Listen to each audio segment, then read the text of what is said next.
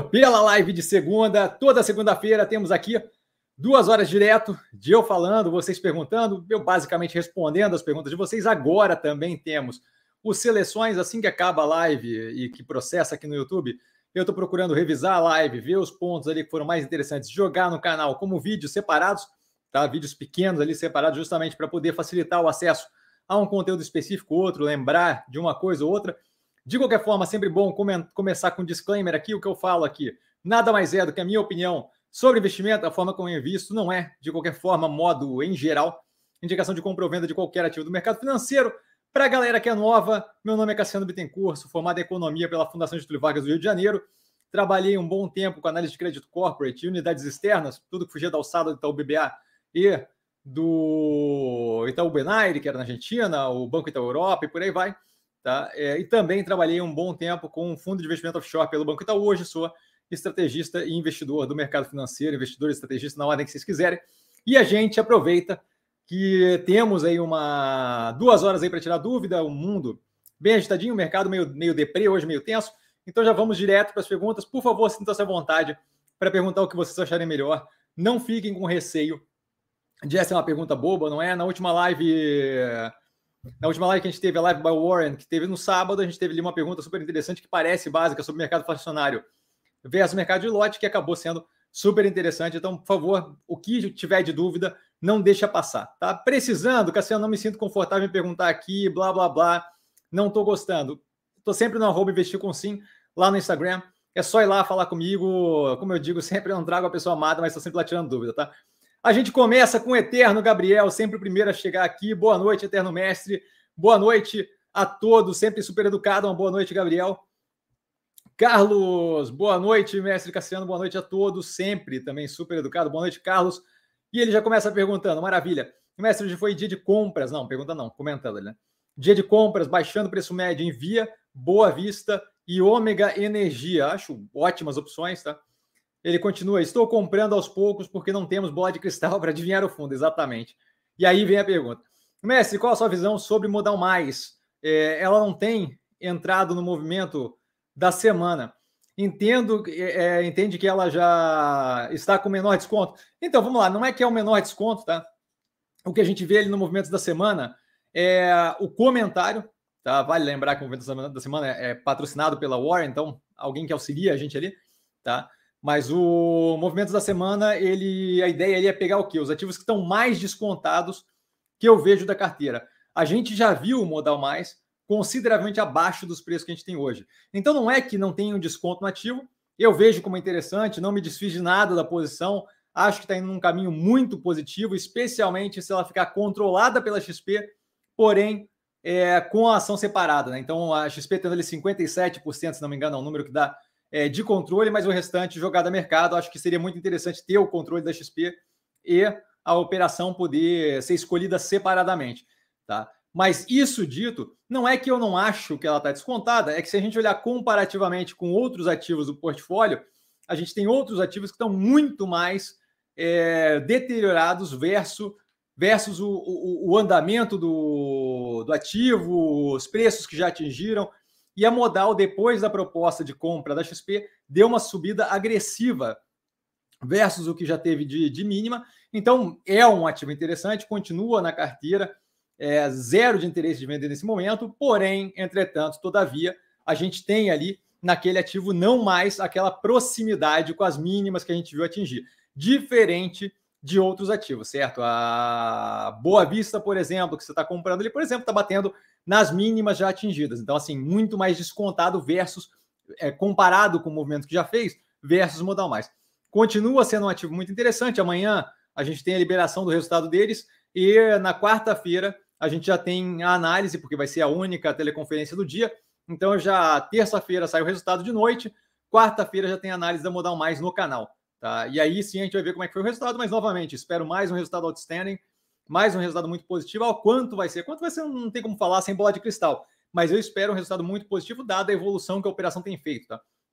Então, é zero preocupado com relação à operação, zero preocupado com relação ao portfólio, ao operacional financeiro ali, que deve vir no resultado, tá? É, bem feliz com o andamento, bem feliz assim, no sentido de vejo como construtivo o andamento ali de compra de controle da XP, prefiro, dentre as duas opções, entre ganhar é, uma troca de ações, onde eu recebo o BDR da XP versus as ações da Modal Mais, eu prefiro que a XP tenha controle e que fique as ações da Modal separado, porque eu vejo como mais interessante, mais agressivo o investimento na Modal, tá? Como fintech, especialmente se ela tiver o backup todo, da, o apoio todo da XP, do que propriamente estar comprado em XP, que veja bem, não é negativo. Se a gente vê o resultado que eles liberaram recentemente, é, se não me engano, é recorde, um crescimento absurdo também e uma evolução bem positiva. Vale lembrar, não analisei a XP ainda, por quê? Não analisei a XP ainda porque não está nada fechado, diferente da Mosaico com o Banco Pan, aí nesse caso não está fechado se a gente vai continuar tendo a XP ou se a gente vai continuar tendo a Modal. Então eu acho que é um, é, é, é, um, é, um, é, um, é, um, é um dispêndio de força excessivo numa direção que a gente ainda não sabe qual vai ser. Tá? Temos aí um processo que deve levar 15 meses, pelo que foi estimado, naquela teleconferência falando sobre essa compra da XP, da, da modal pela XP, tá? É, então, assim, é um processo longo, não tem por que sair correndo em cima da XP nesse momento. Mas eu vi por cima, o resultado foi positivo, não é algo que preocupe. Em qualquer uma das situações, a gente tem é, tanto as ações da XP quanto as ações da Modal completamente de, é, é, descontadas. Né? Se a gente olhar a evolução das duas, a, o, a, o, a, o, deterioramento é, é, bem próximo ali, obviamente vindo de patamares diferentes, mas ainda assim muito próximo. Então é bem positivo o movimento, independente do que acontecer, tá? PC, boa noite, Mega Mestre Cassiano, boa noite, PC. Obrigado por nos ensinar a colocar aspas na palavra analista. e ele, como sempre, boa noite, senhoras e senhores, sempre super educado. Já vejo ali a pergunta. Bom, vamos pegar a pergunta do PC, eu já volto para a Gali. É, pode comentar sua visão sobre investimento em ouro, por favor.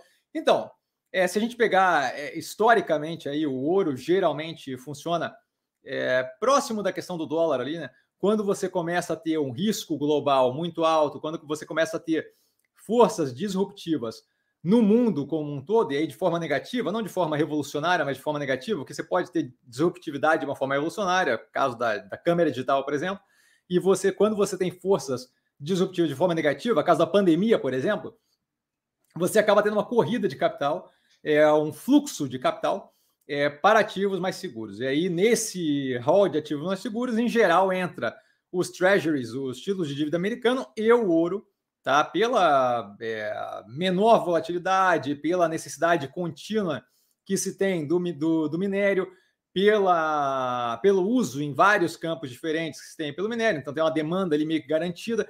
Então ele tende a ter um preço consideravelmente menos volátil e que garante a segurança, especialmente por esse movimento de corrida de capital naquela direção, garante uma estabilidade nesses momentos de maior crise, tá? Então, assim, é, eu tenho interesse nisso nesse momento? Não tenho. É, eu acho que é um ativo diferente do, do, do, do pensamento padrão aí de mercado financeiro. Eu acho que esse tipo de ativo acaba sendo mais interessante em momentos de calmaria, porque em momentos de calmaria você tem os ativos de mercado financeiro, e aí estou falando de uma forma generalizada, a gente teria que avaliar um a um, certo? Mas você tem um ativo de mercado financeiro é, price to perfection, então precificados para a perfeição, então já precificados esperando que tudo dê certo, tudo vai bem, o que aumenta a probabilidade daquilo ali ter um derretimento. A gente tem visto com algumas ações nos Estados Unidos agora, recentemente, isso acontecer do resultado vir positivo, mas ter um delta de questão ali que incomoda os investidores. Ah, teve menos assinantes naquele mês, naquele trimestre ou algo assim, e aí derreter 16%, 20%. Por quê? Porque está precificado para o melhor resultado possível, está precificado na expectativa do melhor resultado possível, tá?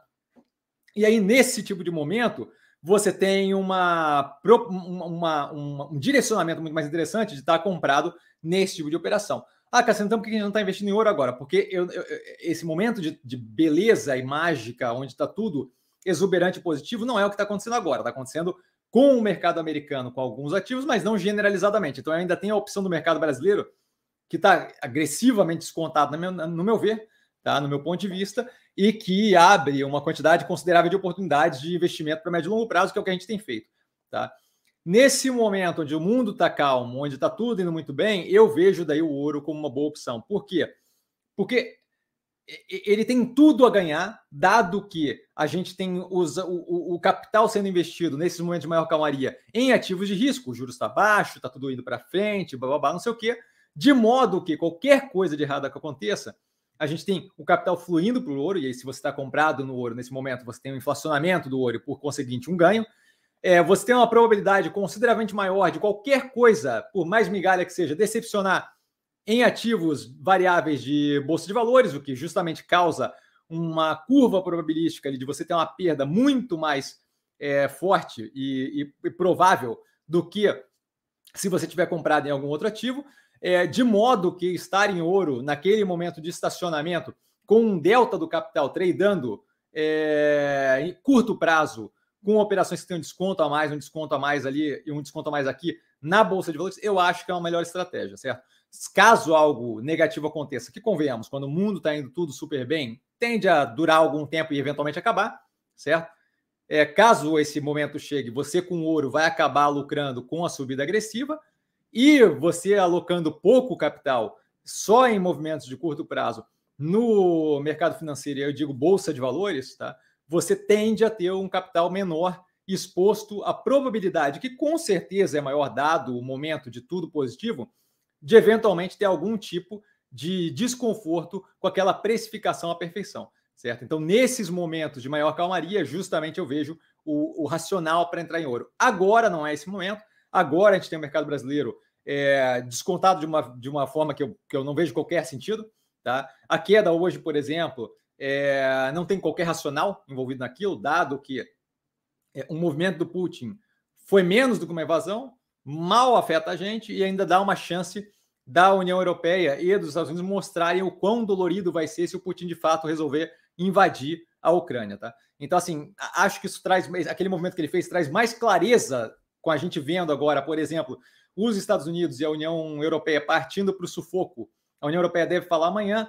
A Casa Branca já entrou com, uma, com um movimento para proibir investimento, é, comércio e mais um fator ali com esses, essas partes separatistas da Ucrânia, de modo que eu não sei o quanto elas, é, é, é, elas são dependentes dos Estados Unidos, mas imagino que Estados Unidos e Europa cortando e sufocando ali vai dar algum efeito. Tá? Então a gente vai ter um, um, um, uma possibilidade de vislumbrar o que está acontecendo. De modo que esse daí não é o momento que eu vejo como mais interessante para investir ouro, certo? É, eu acho que o ouro já está é, precificado é, consideravelmente inflado graças à quantidade de coisa que a gente tem acontecendo negativamente, de modo que a probabilidade é muito maior dele, de eventualmente ele arrefecer com redução dos riscos globais do que propriamente ele, ele continuar subindo. Tá? Espero ter sido claro, PC. H, boa noite a todos. Super Educado H, boa noite. Você projeta qual o crescimento da empresa Neogrid com as informações que possui até o momento? Com as informações que possui até o momento, eu projeto nada de crescimento para a Neogrid no sentido de percentual. Tá? É, o fato de eu ter informações disponíveis, de eu tomar minhas decisões com base nisso, não quer dizer que a gente tem qualquer capacidade é, realista de projetar um crescimento percentual para a empresa. Então, assim, não, não, não existe esse cálculo. É, é, é, volto a dizer, a ideia de que a gente consegue prever qual é o crescimento das coisas, é, dado que a empresa não tem como prever aquilo ali de forma de fato realista, e eles têm todas as informações disponíveis o tempo todo, é, é, é irreal, certo? A gente não consegue dizer o quanto eu vou ter de crescimento é, com, com, base no que é divulgado no mercado. Tem toda uma questão ali de como é que eu estou negociando comercialmente, como é que está meu time comercial, quais produtos estou lançando, que, que, simplesmente não, mesmo com aquilo seria difícil, mas sem aquilo é pior ainda. Tá? Então, assim, é, acho que vale a pena a gente parar com a ideia de que a gente consegue projetar crescimento percentual. Acho que a empresa está indo super bem. Vejo ali é, um pipeline bem robusto para novas aquisições, justamente construindo é, um portfólio de novas utilidades dentro da plataforma dela, que seria bem positivo. Acho que eles deveriam cada vez mais direcionar no sentido de fazer o que outras operações estão fazendo, comprando startups de menor porte. Agora a Multilaser lançou um fundo de 200 milhões de reais justamente para isso. É, se não me engano, reais, não lembro, mas está postado no stories do Instagram, tá? É, acho que deveria ir muito mais nessa direção de comprar pequenas startups e justamente adicionar a, a, aquelas utilidades e aí crescer com as startups juntos, do que propriamente tentar comprar grandes operações, mas independente do que eles façam, acredito que vai ser levado em consideração pela gestão a melhor forma de crescer e como tornar aquilo o mais sustentável possível, não vejo como problema. novamente, volto a reforçar a ideia de que é só olhar os resultados e o quanto é, previsão de resultado erra. A ideia de que a gente consegue modelar e adivinhar é zero. Ah, mas tal cara acertou em tal situação. Sim, mas a gente só considera. Tem gente que acerta na Mega Sena, certo? Não quer dizer que o cara saiba a fórmula de chegar no número da Mega Sena, mas eventualmente alguém acerta, certo? Então, assim, o fato de eventualmente acertarem o resultado não quer dizer que tem um método naquilo, certo? Que, que quer dizer que tem um método, que tem, que tem um método que é de fato reliable, que é de fato confiável. Tá? Então, assim, não tenho ideia, não, não projeto percentual de crescimento para a empresa, projeto que ela vai ter uma continuidade é, de andamento positivo que, que, que, que vai eventualmente é, fazer o ganho maior de cliente, como aquilo que eu, explico no, no IPO. Um ganho maior de cliente, que gera mais dados, que alimenta o algoritmo, que dentro daquele black box trabalha através de machine learning, que melhora o algoritmo de modo a conseguir mais cliente, esse ciclo fica rodando ad eterno, tá? Matheus, salve pessoal, boa noite a todos, super educado Matheus. Bora mais uma, bora para mais uma live cheia de conhecimento. abraço, muito obrigado, cara, fico honrado. H, qual a sua visão sobre TRPL? A TRPL foi analisada o terceiro trimestre de 2020, no canal um pouquinho mais antigo. Gosto da operação, tá? Na época preferia a Taesa e aí não queria ter as duas no portfólio, mas gosto da Isa Cetip, acho que a operação é bem rodada, assim como a Taesa paga dividendo bem, que é um negócio que a galera gosta.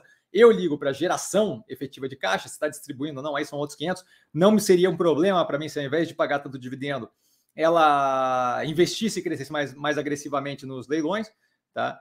Mas é um ativo que gera bastante caixa, basicamente funciona como uma cash call, como uma, como uma vaquinha de, de caixa. Eu, considerando que eu consiga no setor de transmissão, né, de infraestrutura elétrica, é, é, ganhar os leilões ou comprar operações de menor porte que tenham ganho leilão e jogar para dentro, é, montar o projeto, aí a parte técnica, eletrificar aquelas torres de transmissão, o resto é basicamente administrar o joguinho e ficar recebendo é, RAP, né? Receita anual permitida. Então, assim, é, não, não tem muito segredo ali. Tá? Se eu tiver uma parte técnica forte, se eu tiver uma parte que consegue lidar com leilão de forma competitiva, não tem muito segredo. Então, Taesa é uma empresa que faz isso muito bem, TRPL é outra empresa que faz isso muito bem. A Lupar, eu já vejo uma quantidade considerável de, de furos ali. Então, assim, é, então, por que, eu cito a Lupar? Porque parece que é uma coisa que qualquer não consegue fazer. E quando a gente olha para a Lupar, a gente vê que não, que é de fato uma qualidade que Isa Cetip tem e que a Taesa tem. É, acho que o preço desses ativos, tanto Taesa, que saiu do portfólio tempos atrás, aí, por causa justamente de atingir um nível que eu achei que estava ok por esse momento, tenho interesse se começar a cair, mas nesse momento vejo o preço ali como não, não deixando muito espaço para uma subida agressiva então eu prefiro estar alocado em outros ativos que têm justamente esse espaço.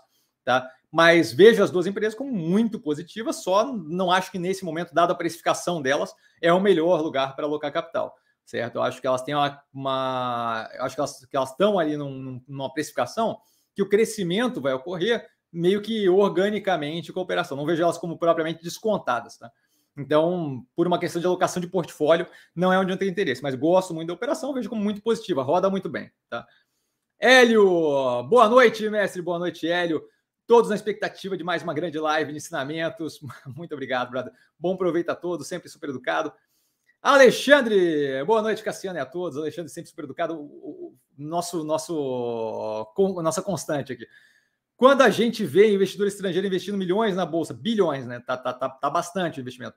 É, brasileira, faz sentido nós investimos lá fora? Eu, eu, eu assim, ó, eu, eu, não gosto de me basear pelo que os outros estão fazendo, certo? Então, é, acho que a primeira coisa que a gente, que a gente, que a gente deveria levar em consideração aqui é o quê? Eu, eu não acho que a gente deve se basear é, nas atitudes que os outros estão tomando. Acho que a gente deve se basear no cerne da questão. É, o fato de capital estrangeiro estar tá entrando forte aqui no Brasil favorece por causa do aumento do volume financeiro? Com certeza. O aumento de demanda de títulos? Com certeza.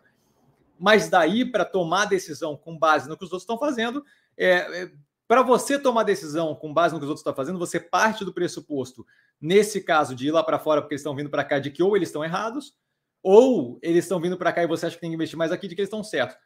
Eu, eu, eu não vejo a lógica de considerar, especialmente a gente vendo aí o show de horrores que está o, o, descontrole emocional do investidor brasileiro, eu não vejo lógica de levar eles como balizamento. É, é eles lá, aqui, lá fora, é, recentemente, a gente teve alguns resultados que tiveram um delta de diferença de expectativa nos Estados Unidos e as ações derretendo 17, 16, 25%, certo? Então, assim, eu não acho que gente que toma esse tipo de decisão é, funciona como uma boa baliza de tomada de decisão racional, tá? Então, é, é interessante que estejam vindo para cá, sim. A gente tinha comentado algumas vezes já no canal que, olha, eventualmente é possível que, dada a exuberância e, e, e o topo consistente de quebra de recorde na Bolsa Americana, eles comecem a procurar algum nível de desconto. Brasil, por mais que tenha questões, o, as ações estão absurdamente descontadas.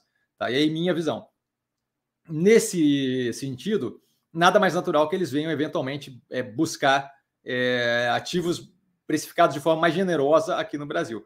Tá? Mas daí para tomar isso como indicativo, ou que deveria comprar aqui ou que deveria comprar lá, não acho que é o caso. Acho que a gente avalia é, fatos, é, é, fato que eles estão vindo para cá, mas é, é, fato baseado na decisão deles de investimento pessoal, certo? Ou de fundos, ou institucional, pouco importa. O ponto é que e, a gente deveria basear na tese de investimento dos, investi dos ativos que a gente tem no portfólio, é, no que está acontecendo globalmente, dentro do Brasil, domesticamente e por aí vai, e não propriamente no movimento de Joãozinho, Pedrinho, Mariazinho ou Carlinha, tá? Então, não acho que deveria ser levado em consideração. Joel, boa noite, Cassiano e amigos investidores. Boa noite, Joel, super educado. Dione, iniciei os preparativos do jantar que minha esposa carinhosamente me obrigou.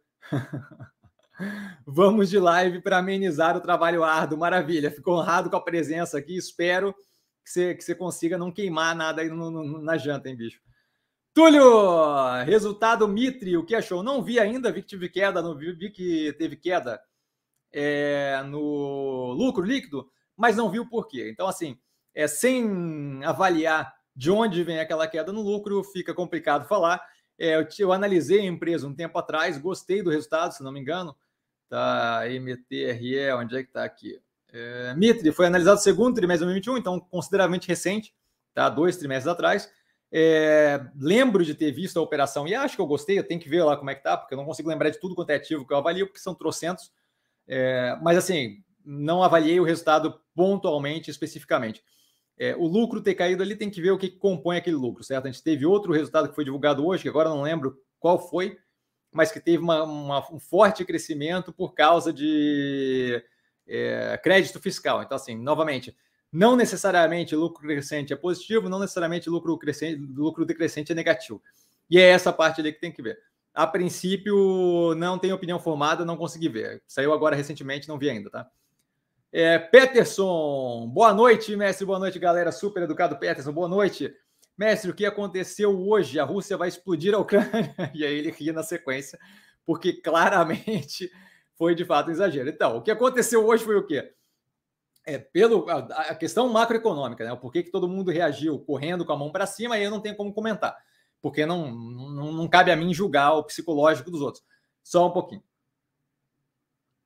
O que aconteceu hoje foi que o Kremlin, o, o Putin, é, falou que iria, deu a entender que, e logo na sequência falou que de fato iria reconhecer é, a, a, soberania do, de, de, algumas partes da Ucrânia que, que são separatistas, querem separar, sabe?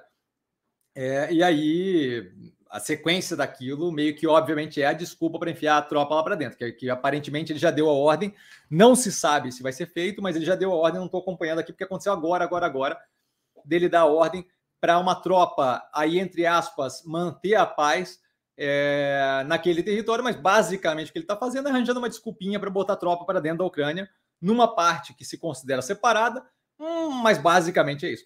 E aí eu volto a reforçar. Tempos atrás me perguntaram: ah, Cassiano, mas olha, é, grande parte do, da Ucrânia tem um monte de russo ou descendência russa e blá, isso é, vai evitar uma guerra. E eu falei: olha, é justamente o contrário. E vou lá que estamos. É, o efeito que deu é, a existência de partes ali com maior presença russa ou descendente de russo é justamente o que, o que, ele, que foi usado como desculpa para ele poder entrar no, no, no, Basicamente, ele vai. Se, se, isso for levado a cabo, ele vai entrar ali num pedaço do país que quer se separar do restante da Ucrânia. Tá? É, o, que, o que me aparenta. Tá? O efeito da bolsa é completamente descabido, por quê? Porque a gente já está contando com a possibilidade de uma invasão. Aquilo ali não é uma invasão, aquilo ali é um, é, é um passo adiante para meio que cutucar é, Estados Unidos, União Europeia e ver o que acontece. Tá? Então não é o, o caso mais grave. E a galera reagiu como se fosse o fim do mundo, Terceira Guerra Mundial. Não acho que é nem próximo da realidade, mas ok. Aquilo dali é basicamente ele cutucando para ver o que, que vem de lá. E aí sim é, sentir qual é o nível da, da, da, da, força que vai ser colocada pela, pela OTAN, ali, pelos participantes da OTAN. Tá? O, a Casa Branca já falou que não é mais para negociar é, nem investimento, nem, nem é, Comex, né, comércio exterior com aquelas duas regiões separatistas, tá? e que já vai meter uma cacetada de sanção. Vamos ver o quanto eles é, afundam a mão no que tange sanção. Tá? A União Europeia falou que até amanhã vai tomar uma decisão com relação a isso e vai justamente dizer o quanto ele vai ser, quanto vai ter de sanção para aquelas regiões, mas basicamente eles estão fazendo uma proxy do que aconteceria com a Rússia, levando em consideração o tamanho das regiões e o tamanho da Rússia, que não dá para fazer o mesmo nível de coisa, mas basicamente eles estão usando aquelas regiões como proxy. É, o, o, o, Putin colocou as tropas ali, de certa forma, não invadindo a Ucrânia, ele reconhece soberania e aí entra na, na, na tecnicamente, do jeito que ele está falando, ele está entrando numa região soberana que não faz parte mais da Ucrânia. Isso é absurdo, não existe, mas, mas, mas tecnicamente seria isso. Então ele pode dizer que tecnicamente, não, tecnicamente eu não estou invadindo. Tá? E aí tem toda uma discussão para ser tida geopolítica. É, e os Estados Unidos vai justamente usar aquilo ali como exemplo. Os Estados Unidos e a União Europeia vão usar aquilo ali como exemplo e vão sarrafar de, de sanção. E aí a gente vai ver justamente qual é os próximos passos. Mas, novamente, vejo zero de estímulo, vontade ou interesse de qualquer uma das partes envolvidas de efetivamente ir para a guerra umas com as outras. E se a guerra ficar, se, se o combate, o conflito todo ficar restrito à Ucrânia, a gente tem alguns, como comentado outras vezes, a gente tem alguns riscos de inflacionamento, alguma pressão inflacionária em, em, em algumas commodities, especi especialmente petróleo, é, trigo, urânio, níquel, que subiu hoje também. Mas basicamente é isso. Tá? É um efeito que não deve durar ad eterno. E justamente a gente vai ver ali a, a disputa e a briga, se for levado aos finalmente, do quanto a, os participantes da OTAN conseguem, de fato, sancionar a Rússia e como é que a Rússia vai, vai, vai reagir frente àquelas sanções econômicas. É, o, o, o SWIFT, por exemplo, o sistema de, de, de, comunicação internacional financeiro, é algo que é meio que considerado a, a opção nuclear ali na brincadeira. Como é que isso afetaria a Rússia? Mas guerra, efetivamente guerra, não vejo acontecendo, certo? É, não vejo força americana ou força europeia entrando ali para defender a Ucrânia, até porque ela não faz parte da OTAN, então não existe essa obrigação. E um pedaço do motivo pelo qual ela não faz parte da OTAN é justamente que eles não querem esse tipo de pepino na direção deles, certo? De ter que defender um membro que claramente é um membro que eventualmente vai ser cutucado pela Rússia. Tá? Então, assim, vejo como marginalmente negativo a questão como um todo, nenhum motivo para o desespero todo, mas novamente, é, tem narrativa atrás de narrativa atrás de narrativa de que é o fim do mundo e vai acabar, e blá, blá, blá. Estamos falando da Ucrânia, assim, é, não, não, vejo isso afetando diretamente a nossa operação de forma muito negativa, não, tá? Alexandre, galera, vamos aos likes paulatinamente. Alexandre pilhando aí, aliciando o pessoal. Jorge, boa noite a todos, super educado. Jorge, com a ameaça, com a, com a ameaça de Putin, do Putin, desculpa, as ações andam derretendo. Hoje comprei Boa Vista, mas pergunto, fora o petróleo que deve subir, quais setores devem sofrer mais com a situação? Eu não sei, assim, eu vejo como mais afetada a Europa. A Europa é que de fato tem alguma encrenca, e não por causa da invasão da Ucrânia. A Europa tem alguma encrenca porque é, aplicar a sanção significa lidar com o reflexo daquilo, possivelmente, no mercado de gás europeu, que é uma coisa da qual eles dependem, especialmente com a chegada do inverno. Essa é a grande questão para a Europa. Tá? A grande questão não é propriamente o inflacionamento de petróleo, por exemplo. Mais do que isso, esse, essa situação está empurrando os Estados Unidos a conversarem de forma mais, é, vamos chamar de é, estimulada com o Irã, para poder reviver aquele acordo nuclear e justamente poder liberar o Irã para fazer venda mais forte de petróleo. A gente já tem uma parcela do petróleo do Irã que entra no mercado internacional através de contrabando, mas a gente não sabe dizer o quanto da capacidade produtiva deles entra por contrabando no mercado é, internacional. Então, pode ser que tenha uma quantidade considerável de óleo sobrando ali, pronto para ser vendido pelo Irã para o planeta. Então, assim, toda essa pressão mais forte inflacionária é, que tem do, da questão do, da Rússia com a Ucrânia pode ser, de certa forma, remediada por um acordo novo, é, um acordo nuclear com relação ao Irã, que daí justamente liberaria eles para é, é, retomar o mercado de forma válida, ali, sem sanção, tá, de exportação de petróleo, o que para eles seria bem positivo, para o planeta reduziria a pressão sobre a quantidade de petróleo disponível para consumo. Tá? Mas, assim, é, quais setores devem sofrer? Para a gente, eu não vejo muito efeito. A gente não tem. Quando, quando que você viu alguma notícia positiva aqui no Brasil com relação às operações que a gente tem no mercado que envolvesse a Ucrânia? Essa é a parte que eu não entendo. Eu entendo quando a China fala algo, a gente entende que tem alguma questão. Por quê? Porque várias notícias positivas vêm da China. Agora, quando que você viu? Ah, Minerva explode porque a Ucrânia vai comprar mais carne. Ou Boa Vista fecha um acordo com a, com a, com a Google da Ucrânia. Não, não, existe isso, sabe? Então, assim, tem alguma relevância por geopolítica? Sim. Tem alguma relevância por produção é, de trigo, urânio, efeito ali possível no petróleo? Sim. Mas para a gente, efeito prático não tem. Para a gente, efeito prático tem. É, na verdade, para quem tem efeito prático, é a Europa.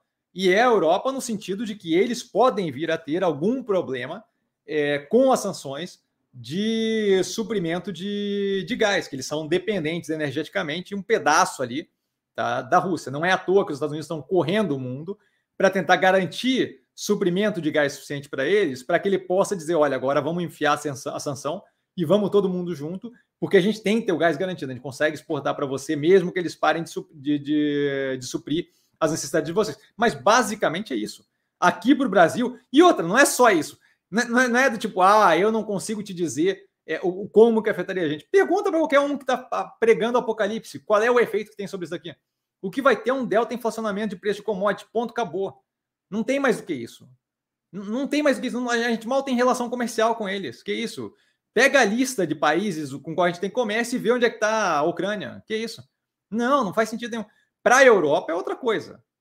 Tá? E aí, para a Europa, também não tem nada a ver com a Ucrânia, tem a ver com eles, tem a ver com, com o pós, tem a ver com a Rússia invade a Ucrânia, a Europa, e aí especialmente a Alemanha, é, sancionam a Rússia e a Rússia começa a fazer corpo mole com entrega de gás. Aí eles têm alguma questão energética para resolver.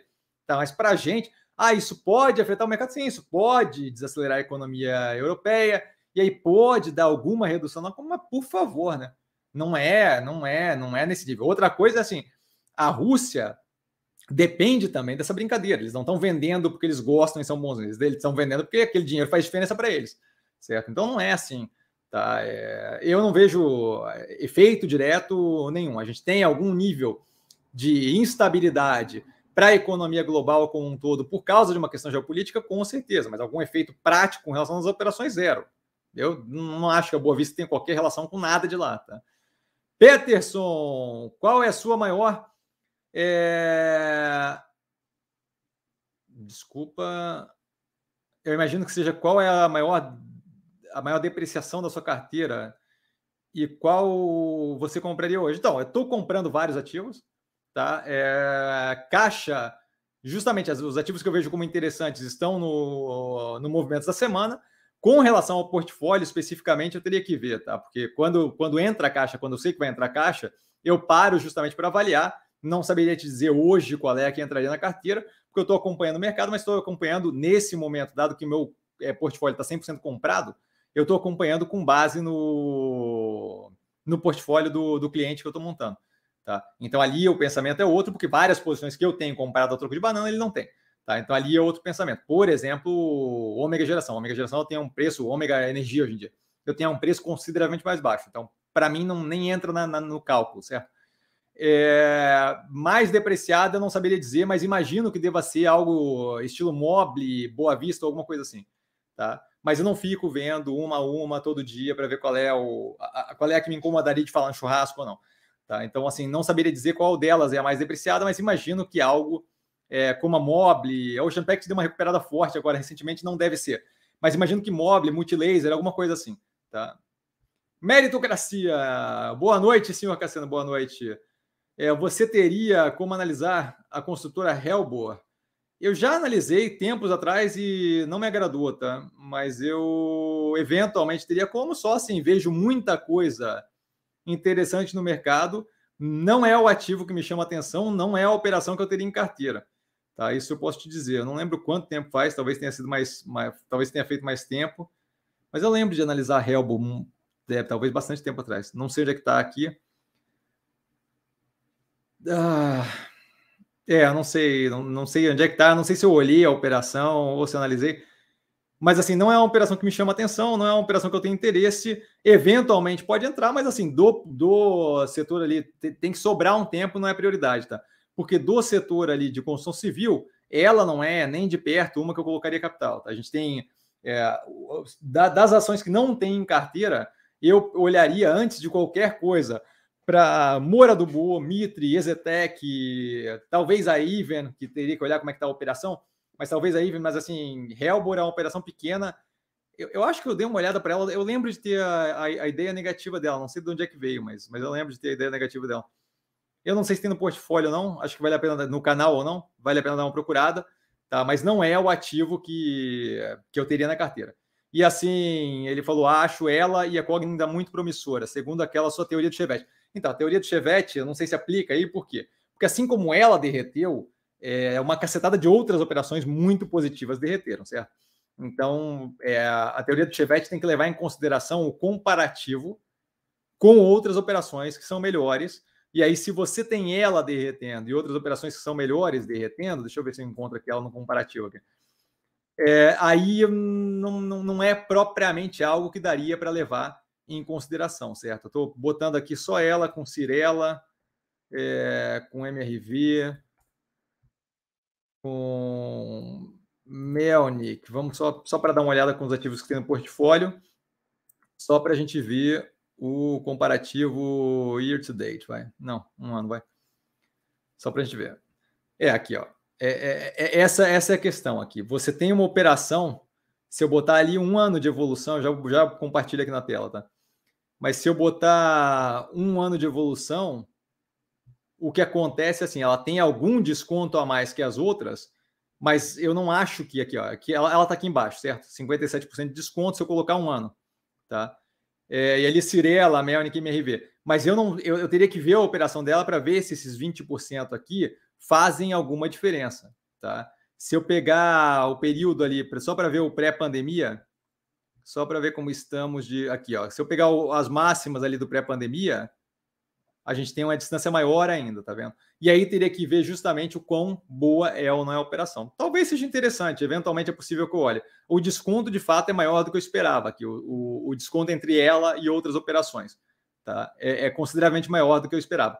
Tem que ver justamente o operacional financeiro e entender. Eu vou até anotar aqui, eu, não, eu, eu jurava que eu já tinha analisado essa empresa, mas eu vou até anotar aqui porque de fato o desconto parece ser maior do que, do que o esperado, especialmente quando eu pego aqui das máximas da pandemia, tá? Espero que todo mundo tenha visto aí, tá? Então, eventualmente sim, eventualmente eu vou olhar. Com relação à Cogna, tá analisado no canal e de fato eu gostei e acho que a operação tem, é, não agora, porque eu acho que ainda tem muita operação descontada que deve responder mais rápido nesse momento, mas com certeza para o médio e longo prazo deve vir a compor portfólio, tá? De qualquer forma, achei, achei interessante. Obrigado pela, pelo toque aí. De fato, tem um desconto consideravelmente maior ali versus as outras. Pode ser que, que seja justificável, tá? Tem que ver a operação, mas pode ser. É, Sabino, boa noite, pessoal. Super educado, Sabino. Porfírio, boa noite, mestre, a todos. Super educado, Porfírio. Vamos para mais uma live de muito aprendizado, maravilha. Muito obrigado.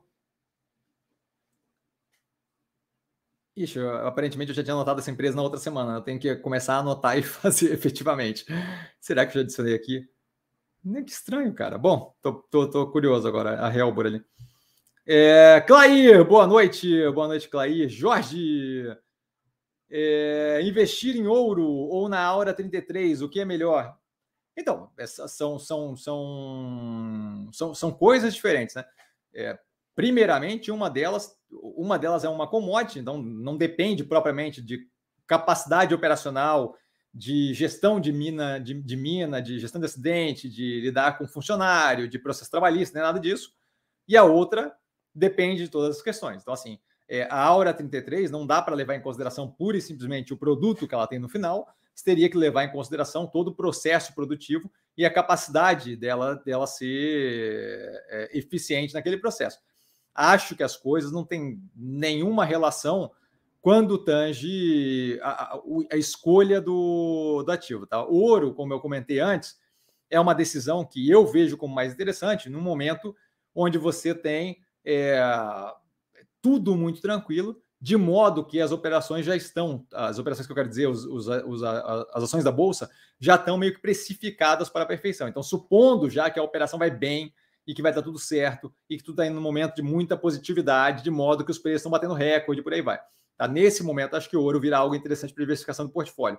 A Aura 33, eu já não sei se, se, se, seria uma boa, por quê? Porque nesse momento de tudo indo muito bem, é muito possível que aquela operação ali também já esteja precificada para perfeição.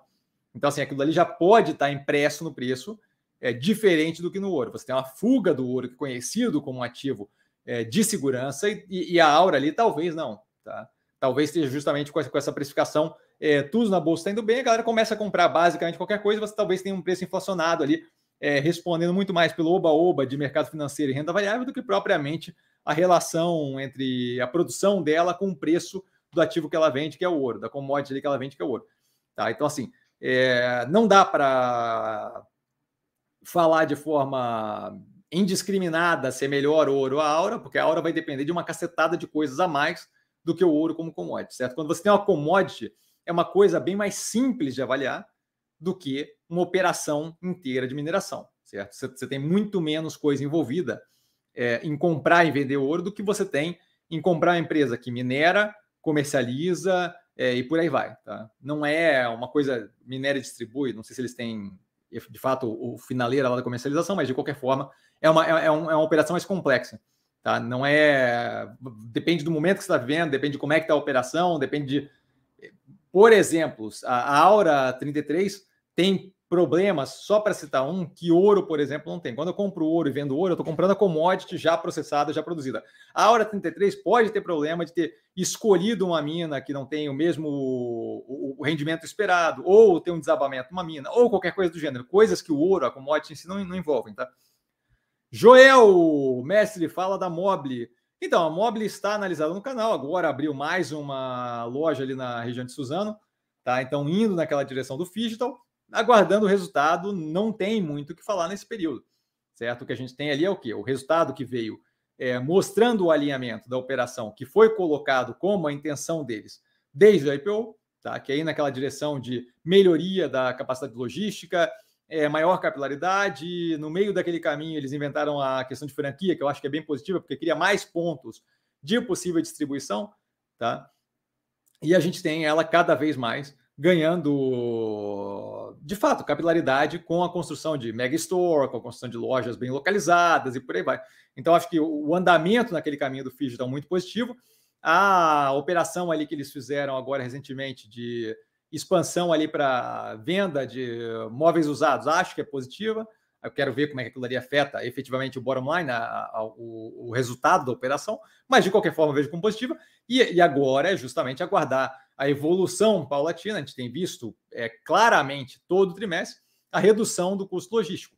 Então, assim, está sendo feito o que eles se propuseram a fazer, certo? As coisas vão aparecendo no resultado à medida que a coisa vai andando. A gente ainda tem um inflacionamento considerável da matéria-prima, o que ainda afeta a, a, acaba, acaba espremendo ali né, a operação, uma redução nas compras online, que cada vez mais serão menos relevantes, dado a posição ali mais física, além do digital. Tirando isso, é, é, basicamente a gente vê eles construindo aquela operação. Eu acho, eu vejo como muito positivo. O andamento que eles dão é exatamente o que foi colocado no IPO. Gosto dessa consistência e eles têm feito de uma forma muito positiva. Vide a redução do custo logístico da Mobilog consistente, tá? A operação é, cada vez mais trabalhando com aquela questão de eu vejo o que eu tenho de mais é, que é procurado no meu, na minha loja, e aí eu começo a fazer e fabricar eu mesmo, que me aumenta a margem, por aí vai. Então, assim, a operação, na minha visão, está indo numa direção muito positiva. A gente só tem que ver como essas coisas vão a cada resultado que passa, mas não tem muita novidade é, que tenha saído assim que, que, que, que, faça que me faça pensar em algo muito diferente do que é colocado na análise, certo? De que a gente tem uma continuidade do que foi proposto e está sendo feito paulatinamente, trimestre a trimestre. Alexandre, é, mestre, vale a pena entrar em Ultra a 15? Então, é, Ultra Par está descontada. eu acho que, inclusive, entrou no movimento da semana, então, na minha cabeça, com certeza. Tá? A questão é justamente esse julgamento nunca é feito. É, esse julgamento nunca é feito no vácuo, certo? Esse julgamento sempre é feito levando em considerações, em consideração, desculpa, os outros ativos que você tem como disponibilidade, como positivo, como, como possibilidade, tá? Ela disparado não é das mais descontadas que a gente tem em carteira, tá? É, eu vejo ele Fleury num preço muito interessante, Clabin num preço muito interessante, que viria Neo Energia num preço muito interessante, tá? Que são operações ali que me chamam a atenção antes de pensar em ultrapar. Mas não acho que é uma operação negativa, só novamente, esse tipo de decisão não se toma no vácuo. Eu levo em consideração o portfólio que eu tenho como um todo, o como aquilo ali impacta o portfólio. Se eu, se eu, tô, se eu tenho um portfólio composto 50% vibra energia, não, não, faz sentido meter o ali também, certo? Eu estou colocando, tem o posto BR, eu estou colocando o, o Ipiranga ali dentro. Então, não faz sentido. Mas, assim, outra coisa, se eu, se eu tenho outros ativos no portfólio que estão faltando, que são ativos que estão absurdamente descontados, mais descontados ainda do que ela, no, considerando preço histórico e que agregariam mais para a diversificação do meu portfólio, não tem por que eu alocar numa operação que não vai propriamente acrescentar essa diversificação. Então, essa decisão não é a questão pura e simplesmente do preço. Eu vejo o ativo como descontado, mas tem que ser levado em consideração o que o custo de oportunidade, certo? Cada real alocado ali é um real não alocado em outra operação. Meu portfólio se beneficia mais de qual desses daqui? Então, essa é a questão que tem que levar em consideração, tá? Vitor, boa noite a todos, super educado. Vitor, boa noite. Mestre, estamos firmes e fortes na live, na certeza de mais aprendizado com Vossa Excelência. Valeu, cara, obrigado. Rainer, boa noite a todos, boa noite, Rainer. Vitor, super educado, Rainer. É, mestre, por que KLBN11 e não KLBN4? Tanto faz? Não, não é tanto faz. Elas têm uma correlação considerável, elas são bem próximas, elas, elas oscilam bem próximas umas das outras. Eu tenho preferência sempre pelo ativo que tem maior volume negociado, porque ele tende a ser o mais representativo do ativo, mais representativo da, da, da, da operação, tá? Então, assim, KLBN11 e KLBN4 faz uma grande diferença? Não, não faz. A oscilação delas é muito casada. Tá? É, mas esse é um caso que não faz tanta diferença. Eu sempre dou preferência para o ativo que tem mais volume, porque ele tende a ser é, justamente o que representa melhor o andamento da operação, dado a maior, é, dada a menor capacidade de influência daquilo com um montante financeiro. Tá? Então, basicamente isso. Mas nesse caso especificamente, elas são bem correlacionadas, porque já me perguntaram isso 300 vezes, é, muito tempo atrás, inclusive, quando eu comecei a fazer as análises, várias vezes vinha essa pergunta. E basicamente ali é, é, é por causa do volume. Tá? Mas nesse caso especificamente, a, a diferença é pequena. Tá? Ricardo, fala Ricardão, Ricardo Coimbra. É, boa noite, Cassiano, e a todos, super educados sempre. Boa noite, cara. Passa hoje no Brasil, visitando meus pais, maravilha, bem-vindo de volta à pátria. O que acha que pesou hoje? Então, foi a questão da Rússia e Ucrânia ou teve algo doméstico? Então, eu não vi nada doméstico, e mesmo a questão da Rússia e Ucrânia, acho que é completamente descabido aquele nível de reação. Mas, se eu tivesse que te dizer o que eu acho que fez a galera desesperar total, foi a questão da Rússia e Ucrânia, que eu acho que, novamente, faz zero de sentido, tá? É, mas, novamente, assim, o é, que, que, que, eu vou fazer? Por isso que eu digo, assim, no curto prazo, é, a galera costuma muito olhar para preço do ativo e falar: ah, tá, a operação tá boa, a operação tá ruim. No curto prazo não tem nada a ver é, com operação boa ou ruim, tem a ver com o emocional do, do investidor, tá? com o que ele está pensando do mercado. O Brasil é composto de uma quantidade de gente aventureira, de uma quantidade de gente que não tem propriamente educação financeira suficiente para operar ali, e por aí vai. E aí, quando qualquer coisa é, mais brusca acontece e vende-se uma narrativa mais agressiva no fim tweet, no, no, no Twitter lá do, do, da galera da, da, da Bolsa, é, você acaba tendo esse tipo de efeito. Eu não vejo qualquer racional para isso, tá? mas eu imagino que seja a questão da Rússia com a Ucrânia. Não acho que é. Não, não acho que tenha essa relevância, essa relevância. Acho que tem um efeito marginal, delta, é, no que tange aqui a operação no Brasil. Mas acho que foi isso. Não teve nada doméstico que eu tenha visto que possa ter causado qualquer efeito desse. Né? José, boa noite, mestre. Boa noite, José. É, boa noite a todos, super educado. Não vejo, desculpa, não vou conseguir acompanhar. Amanhã vejo com calma, maravilha.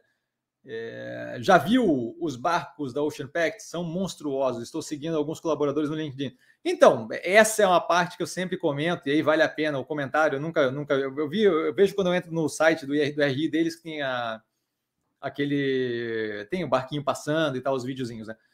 Mas assim, esse é um ponto que é sempre bom comentar, que é o que? A galera fala, ah, mas o Champex dá prejuízo e tal, não sei o quê. Em grande parte por causa disso, certo? Você tem a depreciação de um barco daqueles, como você falou, que são monstruosos, que é uma depreciação que é forte e acaba pegando mais agressivamente é, no resultado contábil, no lucro líquido contábil, que não é propriamente, naquele caso ali de operações que tem uma depreciação muito grande, não é propriamente algo que a gente deveria levar é, em consideração, certo? O lucro líquido contábil vem carregado de uma depreciação agressiva de um maquinário muito grande que, para a gente, acaba sendo positivo no que tange desconto tributário, certo?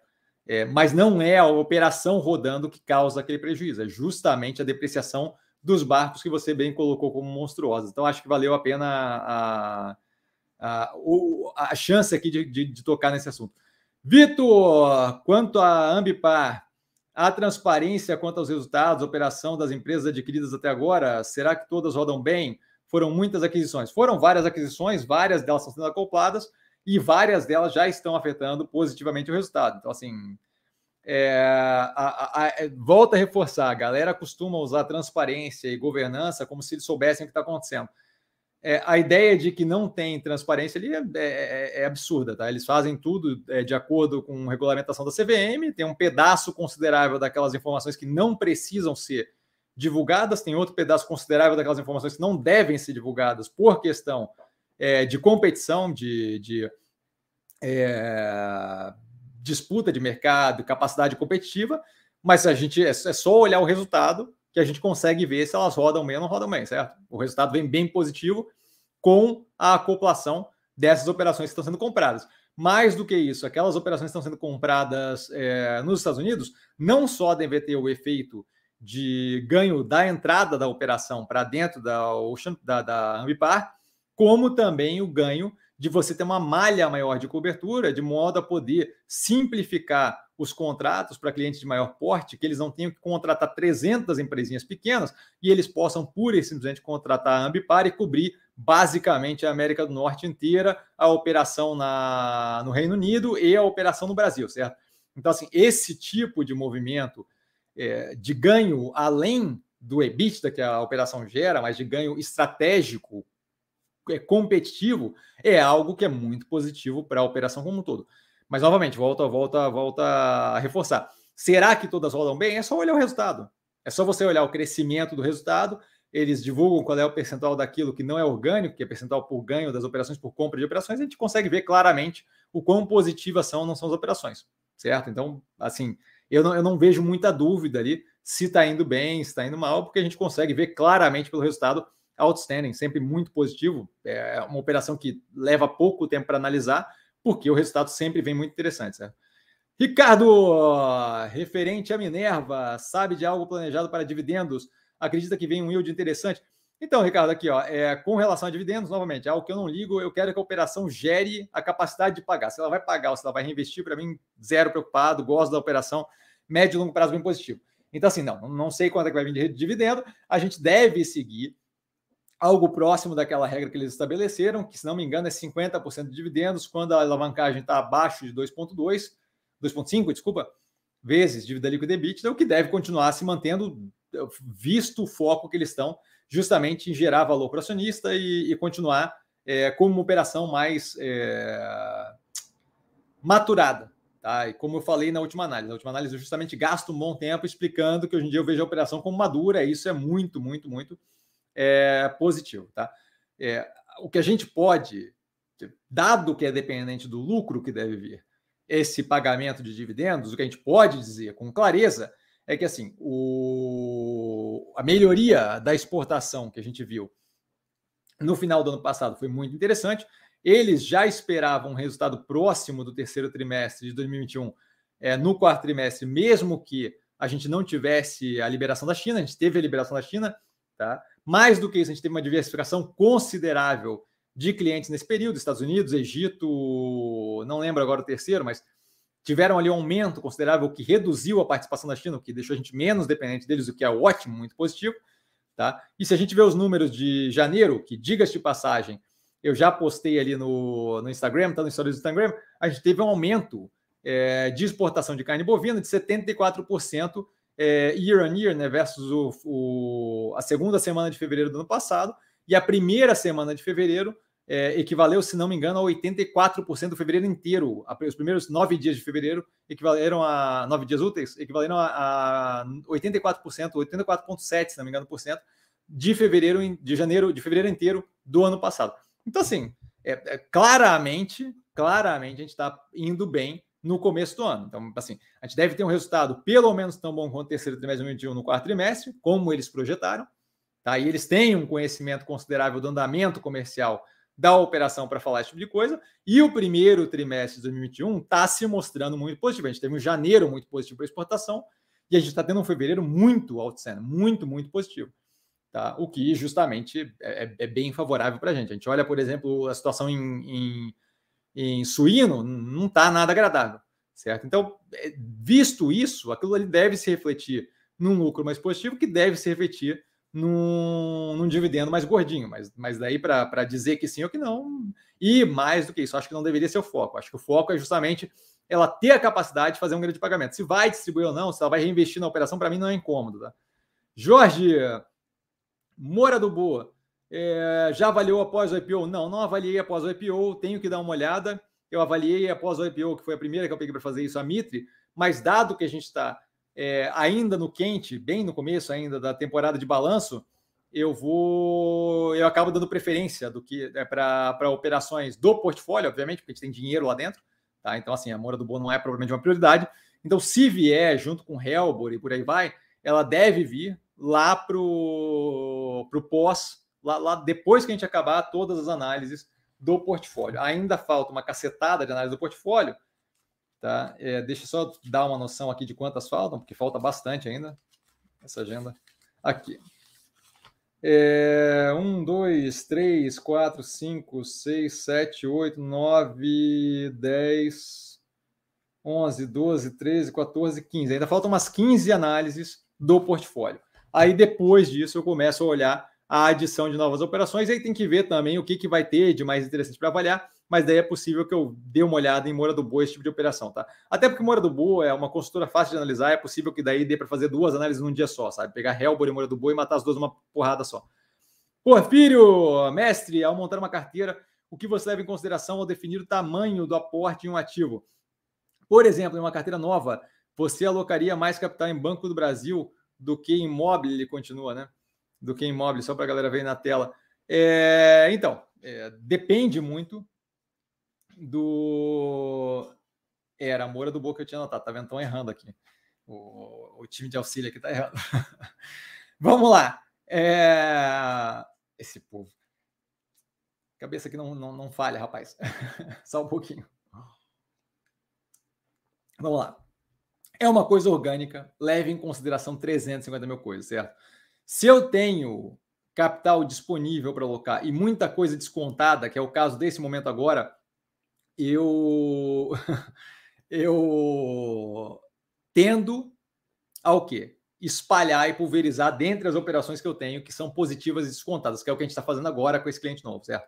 Eu não saí correndo para o Banco do Brasil nesse momento. Por quê? Porque não faltam opções descontadas, de modo que eu possa salpicar muito mais o capital do que é, a necessidade de alocar tudo numa outra opção que estão muito mais descontadas e que aguentam uma raquetada de capital, que é o caso, por exemplo, do Banco do Brasil. Tá?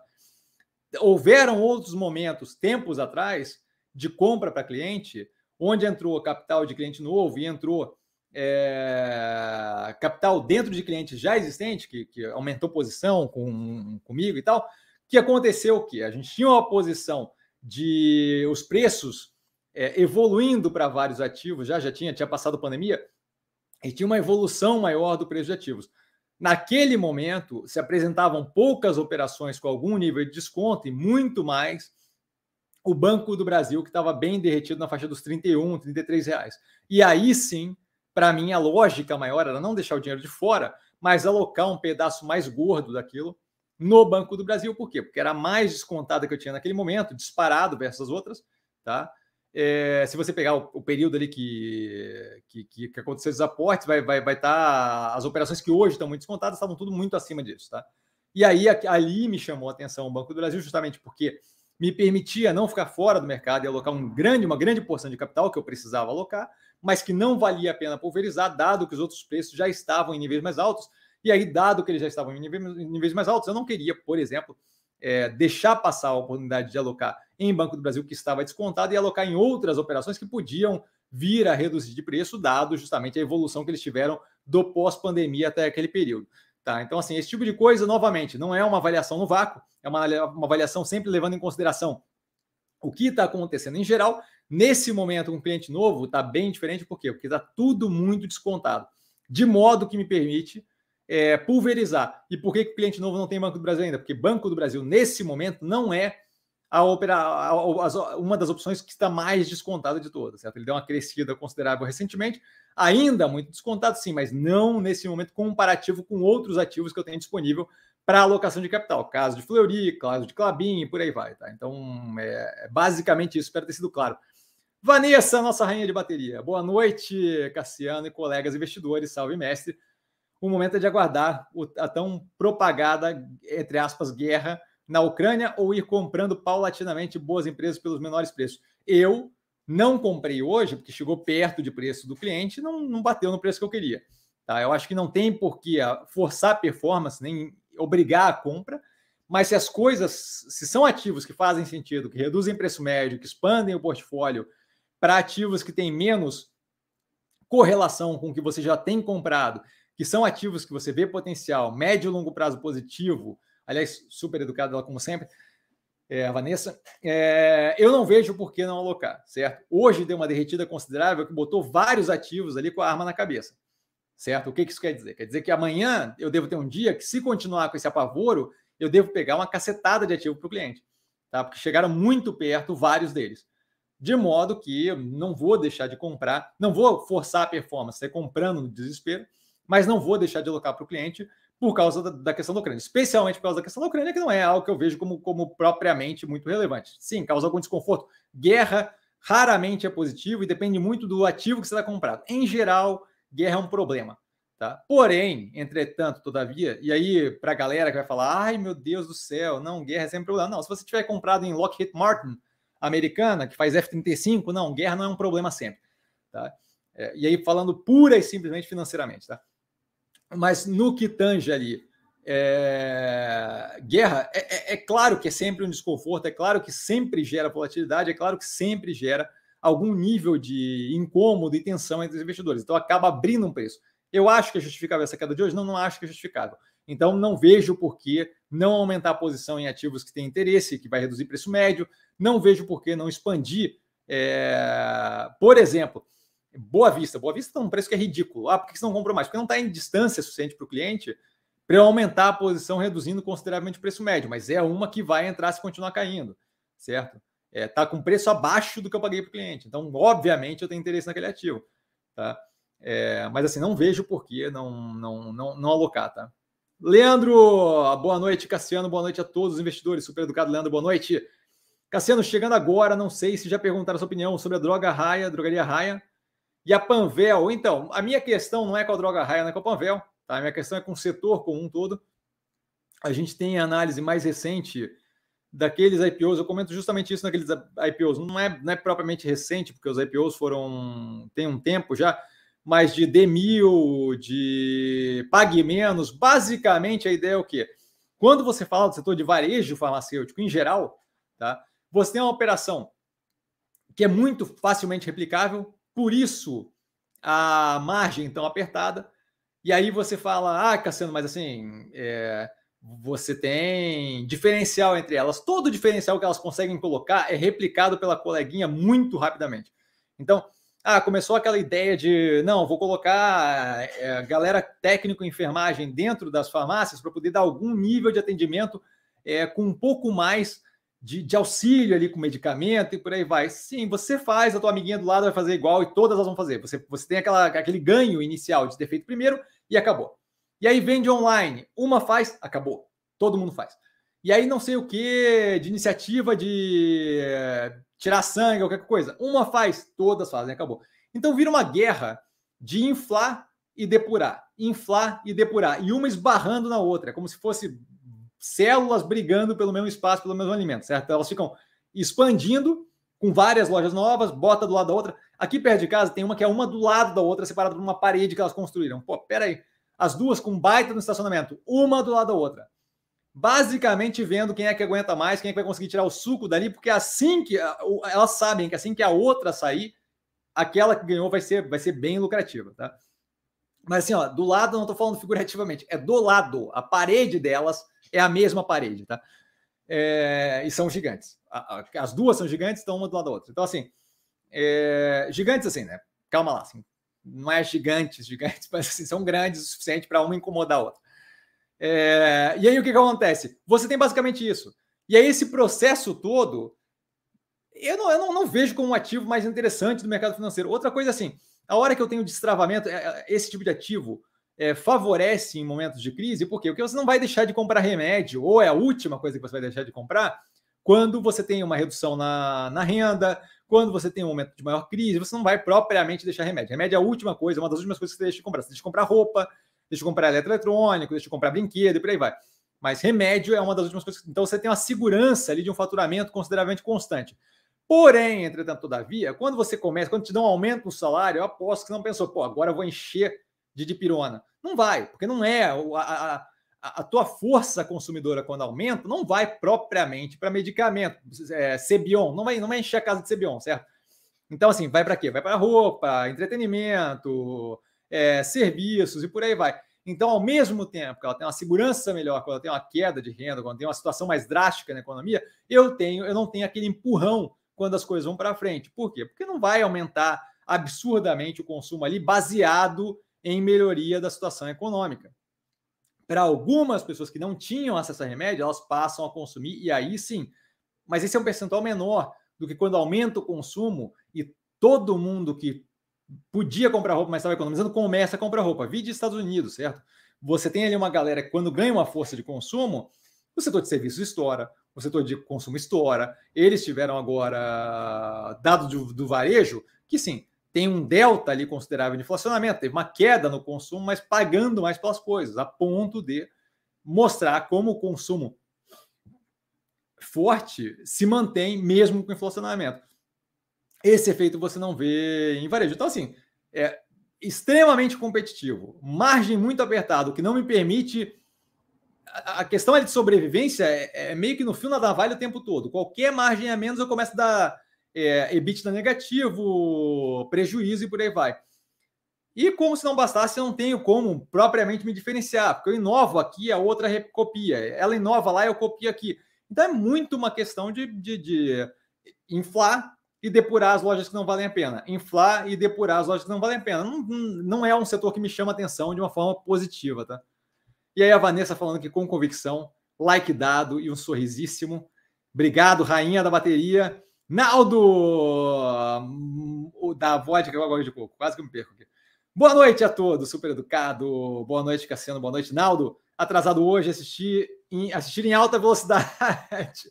Olha, cara, se você consegue assistir eu falando em velocidade 2, eu vou ficar de fato impressionado, porque eu falo rápido. Rainer, Cassiano, comércio varejista reprimido. O quanto pode afetar positivamente a via? Você está sabendo de algum burburinho em relação é, injunção de, de varejistas? Obrigado. Então, eu não dou atenção para burburinho, tá? É, eu sei que eles. Burburinho tem o tempo todo sobre uma cacetada de coisa, tá? Eu não dou atenção porque é uma, uma futriqueiragem boba que não faz sentido, tá? É, burburinho tem o tempo todo sobre um monte de coisa. Eu é, existe a possibilidade de ter algum tipo de, de fusão? Eu não duvido que exista, tá? mas eu não fico perdendo tempo com isso, por quê? Porque eu não tenho qualquer capacidade de saber o quão real é ou não é essa possibilidade, e aí teria que ver é, o que acontece depois daquilo. O resultado, a operação da via como um todo, eu não vejo como negativa, acho que está indo muito bem. Tá? Sim, tem alguns pontos negativos que eventualmente aparecem, a questão da judicialização trabalhista é uma questão, está se resolvendo, parte da vida. A operação em si roda muito bem e está indo muito bem, especialmente com aqueles motores de crescimento em logística e o financeiro, especial, especialmente o logístico financeiro. Tá? Então, não, não vejo como problema. Com relação a, a comércio varejista reprimido, assim, a, a, gente tem visto os números aí, e eu não acho que é propriamente o, o auge da crise. A gente está vendo é, resultados aí que não, não são os piores que a Via Varejo já viu. Então eu não vejo todo esse, esse, esse essa questão aí no, no varejo. Tá? É, a gente olha ali o resultado da Via, não, não é propriamente um resultado, já, já vi ela bem mais negativa antes de, de ser assumida é, quando estava na, na, mão do Pão de Açúcar e o preço estava o mesmo, mais, mais alto do que está hoje, por exemplo. Tá? Então, com relação ao burburinho, não tenho como comentar, porque eu não comento fofoca, tá? É, não vi nada sólido, nem nada que tenha algum tipo de fundamentação, e acho que a operação está indo bem. Acho que é uma questão de. A gente, a gente tem. O, jeito que reagiu, por exemplo, na pandemia foi super positivo, com, com a, o crescimento ali da parte do e-commerce. A operação está construindo, de fato, uma estrutura que permite é, operar como marketplace de verdade, financiando terceiros, fazendo fulfillment, por aí vai, eu acho que aquilo ali vai ser um baita de um negócio no futuro próximo. Pontualmente tem um resultado ou outro que tem uma coisa ou outra para resolver, eu, eu, vejo como mais do que natural e não vejo como problema. Tá? Mas burburinho não dou atenção. Basicamente isso. Jesse Clayton, boa noite a todos, super educado. Jesse, boa noite. Nesse momento de incerteza de mercado, é melhor aguardar é, para aportar devido ao mercado ser irracional no curto prazo? Vamos lá. Essa é uma ótima pergunta. Eu não vejo irracionalidade no mercado como algo que seja negativo necessariamente, certo? Porque assim, se você parar para pensar, assim, se eu tiver certo, todos os preços que a gente está comprando agora são preços que estão descontados e que eventualmente vão voltar a valores é, mais positivos. E isso vai fazer com que a gente tenha ganho de capital, certo? se eu tiver certo, a irracionalidade desse momento é justamente o que nos dá um desconto agressivo para ganhar grana no mercado financeiro, certo? Então, assim, volatilidade não é propriamente negativo, tá? É... Vamos, vamos, só, só supondo, assim, se Banco do Brasil daqui a seis meses estiver em 45, 50 reais, foi negativo ter pago 28, 30 reais agora? Não foi, né? E, e, chegou a 20, 28, 30 reais, por quê? Irracionalidade. Então, assim, a irracionalidade não foi propriamente negativa, certo? Então, basicamente é isso. É, eu, eu, eu não acho que é melhor aguardar dada a irracionalidade. Eu acho que é melhor é fazer a análise, olhar o que, que seria racional, tomar decisão com base naquilo e aguardar voltar o mercado a um nível de racionalidade menor desespero e pânico generalizado que faça com que aquilo ali volte a níveis mais plausíveis, tá? Mas a irracionalidade como um todo, eu não vejo como negativa. Por isso que você não, por isso que você me, vocês me veem no Insta postar o gatinho, meditando, lendo um livro, indo para academia. Por quê? Esse momento que está nesse nível de, de tensão, eu aproveito para alocar capital bem alocado, com um desconto considerável. Aproveito para fazer outras coisas que me agreguem. Eu estou absorvendo conteúdo, aquilo dali que eu coloco é assim, ó, galera, que, que, você não precisa ficar assistindo o ativo afundar e derreter e chacoalhar se você está completamente alocado e não tem mais caixa, certo? Você pode fazer suas coisas, o mercado vai andar igual, ele não precisa de você assistindo e você não vai conseguir subir o preço ou descer o preço com base no olhar fixo na tela. Isso daqui não é desenho animado, que eu olho fixo e o meu olho aponta e acerta o negócio e troca o preço. Não, não funciona assim, certo?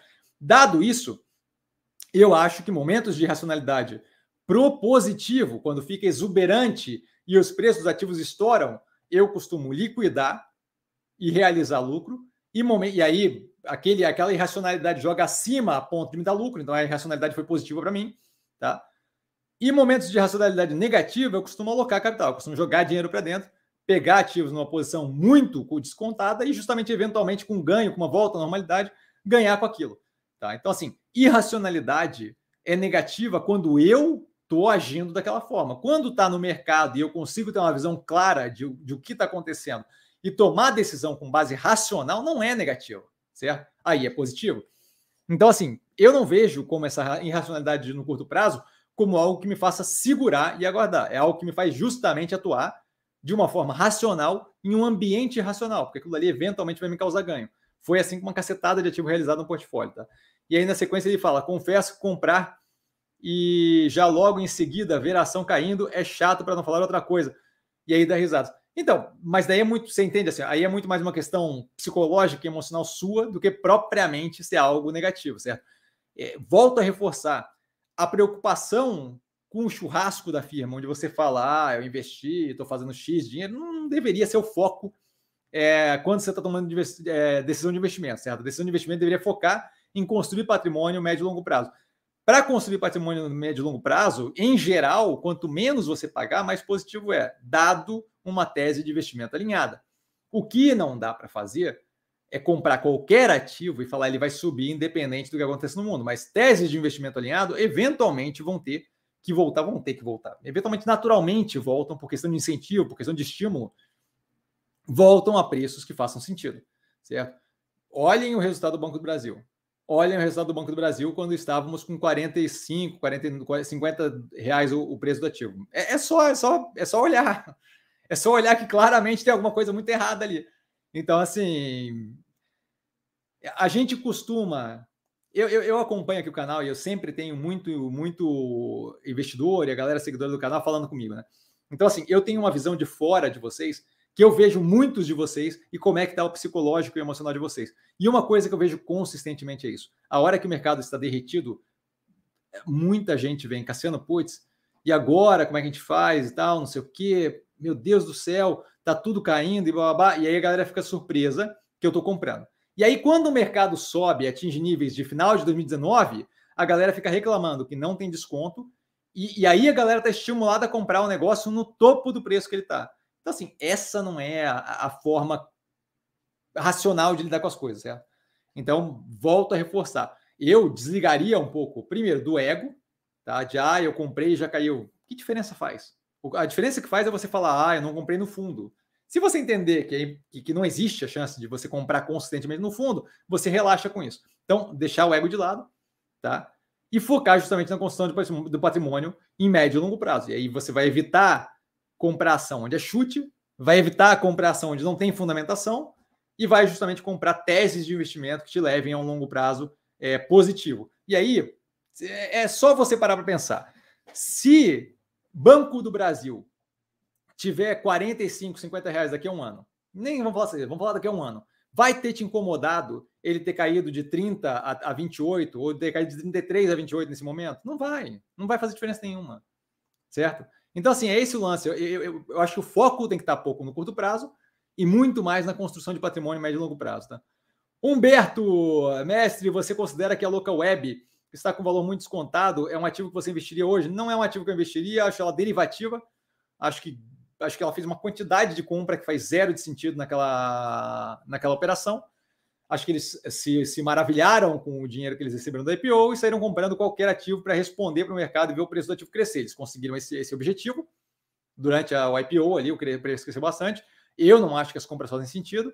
Eu quero ver como é que aquelas compras se encaixam com o tempo passando dentro da operação deles. E a operação deles é basicamente servir de atravessador para o que o Google presta, para o que a Amazon presta e por aí vai. Não vejo qual é o grande uau, valor que tem naquilo. Mesma análise que eu fiz do IPO da empresa, tenho zero de interesse. Ah, mas o preço está descontado. Sim, né? o grid está descontado e acho que é 200 mil vezes mais interessante do que o local web. Tá? É, então, assim, tenho zero de interesse no ativo. Não acho que a operação como um todo é interessante. Imagino que, entendo que gera um resultado positivo e tal, não sei o quê, mas assim, é, um monte de coisa gera resultado positivo que não é propriamente um grande business. Eu, eu, eu não troco violentamente, de jeito nenhum, por NeoGrid, por exemplo, que é uma operação que também lida com plataforma, aplicativo e por aí vai, e que de fato tem uma operação e não é derivativo de terceiros, não é, não é, não é, não é vendedor de um serviço que outra pessoa faz, Google faz, que a Amazon faz. Tá? Então, assim, tem, tem um zero, zero de interesse naquela operação, não entendi lufas do como é que subiu daquele jeito, mas convenhamos, o OGX subiu 1.070x% antes de afundar. Tá? Então, acontece. Irracionalidade novamente. É, mas não tenho qualquer interesse. Vale o que está na análise do IPO, que, que, eu, que eu falo justamente da questão estrutural da local web, que é a parte que me incomoda. Somado àquilo que está no IPO, você soma uma quantidade considerável de compras de outras operações que não, eu não vejo qual é o encaixe das operações na, na, na empresa. Tá? Basicamente isso. Rafael, boa noite. Pode dar uma palavrinha sobre o dólar? Abraço, meu amigo. Grande abraço, Rafael. É, boa noite para você. É, sobre o dólar, eu, a gente vê aí uma, uma redução considerável. É, pelo que eu estou entendendo, essa redução se dá nesse momento pelo fluxo monetário para o Brasil, o que nada mais é do que dinheiro estrangeiro buscando é, uma, uma, uma possibilidade de ganhar yield, de fazer grana aqui no Brasil. Tá? É, fluxo positivo para o Brasil é sempre, é sempre interessante. Aquilo daria afeta operações do portfólio de forma diferente. Nesses momentos, vale a pena a gente lembrar o porquê que eu gosto de operação regiada com dólar, que faz com que ela não sofra à medida que o dólar oscila, certo? Então, assim, é, é, algo que me incomoda pouco. A gente perde um delta de competitividade no que tange exportadoras. Então, Clabin e Minerva, mesmo com esse, com esse momento todo bem positivo para Minerva, é, a gente tem ali uma perda marginal de, de competitividade. Por quê? Porque antes o dólar estava consideravelmente acima eu estou vendendo em dólar e pagando em real aqui, eu acabo perdendo uma competitividade, mas isso é repassado em alguns casos para a sequência do, do,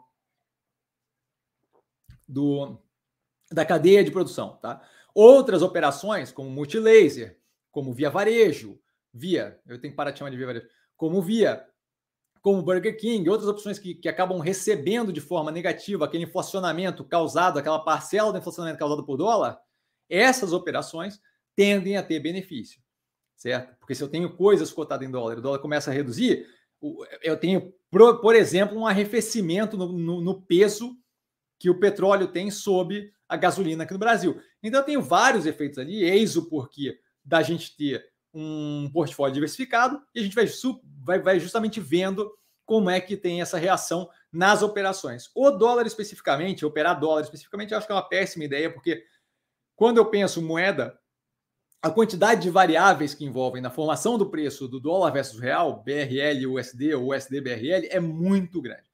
E a ideia de que a gente consegue controlar para onde vai aquilo ali durante o dia a dia é absurdamente é, é, é fora da casinha. Eventualmente, você tem movimentos muito grandes que te dizem como aquilo vai reagir, dependendo da situação. Se é feita uma besteira muito grande fiscal no Brasil, muito grande, eu digo muito grande, você tem a subida de dólar aquele movimento da, da Dilma com o Manteiga, que o Manteiga jurava que o dólar não ia subir, aquilo ali era óbvio que ia subir, era questão de tempo. Então, assim, quando tem alguma coisa muito gritante, quando tem uma crise muito grande, pandemia, por exemplo, quando tem coisas muito grandes, você consegue dizer para onde vai o dólar, mais ou menos. Mas é só nesses momentos, fora isso. E aí você está pensando médio e longo prazo para deixar aquilo efeito, ter o efeito e, de fato, mudar o, o, direcionamento da moeda. Agora, em geral, aquilo ali é muito volátil, de modo que você não conseguiria prever, então não vejo por que chutar. Se é para chutar, vamos jogar poker, Texas Hold'em, que é muito mais interessante. Tá? Então, basicamente isso. Espero ter coberto aí o, o que você esperava. Tá? Jorge, mestre, já pensou em convidar um CEO para falar de algum ativo, como por exemplo da Mobile, Mills? Eu não sou entrevistador, cara, então assim, eu não sei o, o quão interessante seria. Eu acho que assim, entrevista tem uma galera que faz muito melhor do que eu. É, eventualmente eu leio ou escuto alguma de exame, isto é, dinheiro, valor econômico, por aí vai. E ali, de fato, tem gente que sabe fazer uma entrevista. Eu não, não acho que é para mim, sabe? Não acho que, que, que eu sou essa, essa, essa vibe assim de, de, de, de entrevistador, tá? E aí o Humberto fala super esportes, não sei do que ele está falando. Eliomar, mestre Cassiano, obrigado por se doar e nos ajudar. Boa noite, gratidão. Boa noite, cara.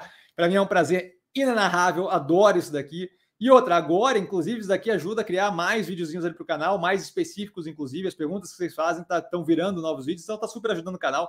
Está virando ali uma base de conhecimento bem interessante, e isso, em grande parte, graças a vocês. Agradeço muito quando vocês divulgam o canal, quando o canal aumenta, quando o canal cresce. E é sempre muito positivo, assim, poder. Para mim é um desafio, sabe? Chegar aqui sem saber o que vai ser perguntado e ter que sempre ter uma resposta ali fundamentada para coisas aqui acaba deixando meu cérebro sempre muito afinado. Então, agradeço demais a vocês, tá? E para mim é um prazer de verdade.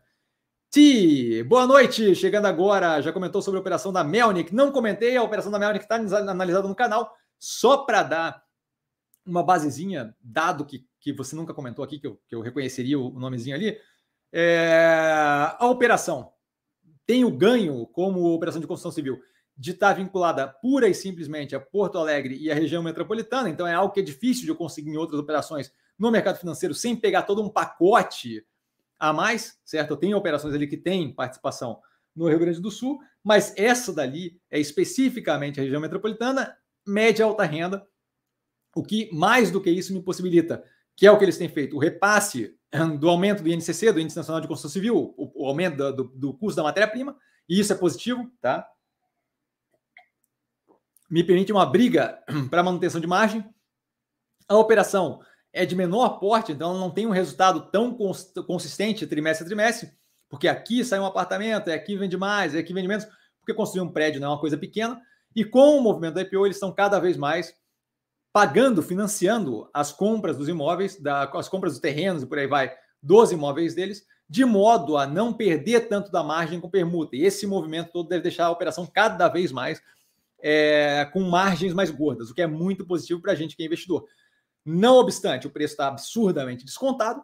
E eu entendo, o ativo sendo de menor porte, ele tem trimestres que parecem muito positivos e trimestres que parecem menos negativos, de modo que deveria ser analisado num período maior, 12 meses ou algo assim. Eu prefiro analisar últimos 12 meses, últimos 12 meses, últimos 12 trimestre a trimestre, dado que a gente tem uma oscilação muito agressiva de trimestre a trimestre por causa do tamanho da operação versus o tamanho dos empreendimentos, tá? Eles estão fazendo todo o movimento ali para lidar é, com os imóveis que eles tinham comerciais, que eles estão querendo liquidar, estão reduzindo, tra trabalhando ali no estoque, e a operação está indo bem, tá? Ela tem aí, é, sempre tem algum desafio para lidar, mas a operação está indo muito bem. E está fazendo muito bom uso e seguindo o plano que foi colocado no IPO, que é justamente usar o capital do IPO, em parte, para financiar é, a compra do Land Bank, de modo a não ter que dar tanto em permuda, mantendo em cada empreendimento cada vez mais margens mais gordas, o que melhora a lucratividade da operação no médio e longo prazo, certo? Fazendo um capital próprio, não dependendo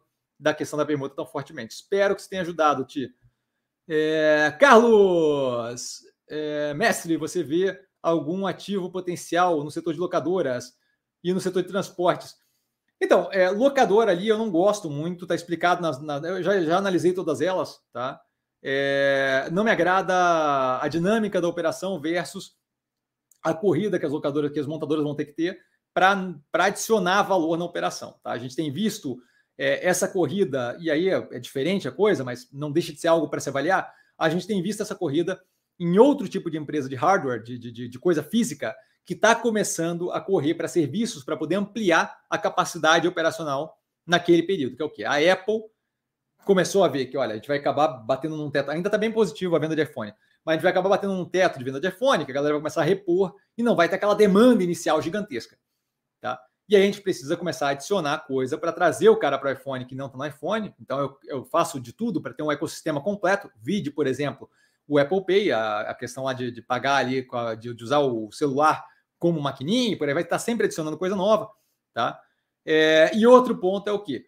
Mesmo quando não tiver mais renovação de aparelho, eu quero continuar mantendo aquele cara me dando fluxo monetário. E aí o que, que eu faço? Dou um jeito de gerar serviço, e serviço, e serviço. A mesma coisa está acontecendo não dessa forma, mas a, a, ideia de que eu tenho que fazer mais do que pura e simplesmente vender o bem, mas, mas dar um jeito de lidar com o bem de uma forma mais racional, especialmente nesse momento que a gente está cada vez mais indo numa direção que aparentemente vai demonstrar a menor necessidade de veículos para o planeta como um todo, tá? É, com Uber e por aí vai, a gente tem o que? A gente tem elas buscando fonte de renda em outros lugares. Eu acho que locação de veículo, aluguel mensal de veículo, é, assinatura de veículo estão sendo opções que eles estão começando a brincar e testar. E aí eu não vejo condições de uma empresa de locadora competir com uma montadora, porque a montadora ela tem condições de espremer a margem em outras partes do processo e ficar mais, competitiva, mais competitiva na locação. E a locadora não tem como fazer isso porque ela não consegue participar nas outras partes do processo. O que eu vejo como possibilidade é de as locadoras, eventualmente, dado a, a rede é, capilarizada de agências e a prática com aquele negócio de eventualmente talvez serem compradas por outras operações de montadoras gigantes, tá? Grandes, todas são gigantes, mas assim, grandes. É, mas isso daí eu não sei a que preço seria feito e eu não gosto de trabalhar investindo com base em gatilho. Tá? Dado esse, essa questão, eles vivem um momento positivo, sim, mas a alavancagem está consideravelmente grande. E se eu vejo uma montadora começar a levar isso mais a sério e entrar de uma, de uma forma mais agressiva naquele setor, especialmente se a gente imaginar um mundo mais para frente, aí é uma outra opção mais distante, mas se a gente imaginar um mundo mais para frente, onde eu tenho carro autônomo, eu tenho menor necessidade ainda de comprar um veículo, certo? Eu tenho maior necessidade ainda, maior, maior, maior, maior é, interesse ainda em ter aquilo ali como, como serviço, carro como serviço, certo? É, SaaS, Car as a Service, tá? Eu tenho mais interesse ainda em ter aquilo ali como serviço. Então, menos interessante ainda é para as montadoras deixarem um negócio de locadora ou de veículo como serviço de fora. Eu tenho uma mudança naquele modelo de locação e mais do que isso, eu crio mais um interesse da montadora de entrar naquele jogo. E eu acho que as locadoras vão sair machucadas disso. Com relação ao setor de transporte, eu, nesse momento, vejo como mais interessante estar investido em logística, especialmente dado a evolução do preço da Vamos, esse tipo de operação, é, através de galpão modular, que é justamente a Log, que tem uma operação muito vinculada à logística, mais vinculada ao estoque e à distribuição do que propriamente o transporte rodoviário, tá? Mas é uma operação que está descontada versus o potencial que ela tem, diferente de operação como Vamos, a Simpac, a dona do grupo, é, que não estão propriamente descontadas, porque tem tido resultados muito positivos, mas que aquilo ali está em grande parte alocado no preço já.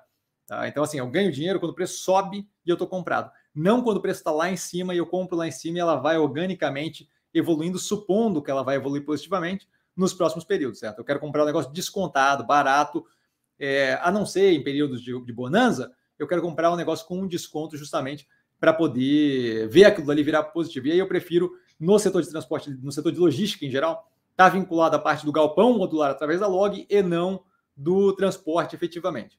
Tá? É, se, eu, se eu esticar mais ainda a questão do transporte, outra opção que seria que viria para mim antes da, da, da, das empresas de caminhão, é, de locação de caminhão, a Vamos é um bom exemplo ali, é, a, a Tegman é outra, tá? Antes dessas operações, viria para mim, e a Tegman tem toda uma questão de ser específica com relação ao veículo, blá, blá, blá aquilo ali me interessa menos ainda, tá? É, antes disso, para mim, viria a Santos Brasil tá? que está vinculada à logística de um jeito diferente, mas ainda assim vejo como muito, muito interessante. Nesse momento, um preço um pouco mais esticado do que eu estou a fim de pagar, mas ela descendo para níveis mais baixos é uma opção que está sempre no radar. Tá? Paulo, boa noite, mestre. Boa noite, Paulo. Teve algum desdobramento em Mega ou ela caiu do 40 para o 9? Teve, não é desdobramento, teve uma troca da, das ações. Tá? É, foi dado, se não me engano, foram 2,16, acho, 2, alguma coisa de Mega 3 para cada OMGE3. Tá? Então não é bem um desdobramento, foi trocado ações que não têm o mesmo peso dentro da, da, da que não tem o mesmo peso dentro da, da, estrutura como um todo, de modo que é, o preço foi dividido por 2 e alguma coisa, 2,20, acho, alguma coisa assim, tá? Não, não, não foi uma queda de 40 para 9, não. Essa proporção, se você procurar na internet, vai rapidinho, tá? Se você botar o MGE3, proporção Mega 3, você encontra. Mas acho que é 2 e alguma coisa, tá? É 2,16, 2,19, alguma coisa assim, tá? André, boa noite, mestre. Boa noite, André. Estou um pouco ausente, mas sempre de olho lá no Insta. Abraço, beijão, cara. Fique bem, espero que você esteja tudo bem. E de fato, está ausente mesmo. Sinto falta, pô. Carlos, mestre, 1003, a IMC segue o mesmo raciocínio do Burger King? É, deve se beneficiar do retorno à normalidade? Com certeza deve se beneficiar do retorno à normalidade. Minha questão com a meu 3 é outra, é com relação à gestão e a forma oportunista que eles pegaram o PPP, o Paycheck Protection Program, o programa americano que era voltado para pequenas operações, tá? E aí isso daí está explicado na última análise que eu fiz deles, na, na, última, acho que é a única análise que eu fiz deles, tá? E ele continua, 1003 está com cotação mais distante comparativo é, ao período pré-pandemia. Volto a reforçar, esse é outro ponto comentado na análise que eu falo, que é um risco maior com um retorno possivelmente maior do que o Burger King. Mesmo assim, eu avaliaria bem os movimentos que eles fizeram e a questão da gestão versus a possibilidade de um ganho maior. É um delta de ganho maior, é comprar um projeto de uma gestão que eu não acho a, a, a mais positiva do mundo. Tá? De qualquer forma, a análise está no canal, acho que vale a pena dar uma olhada na análise que eu aprofundo ali nesse negócio.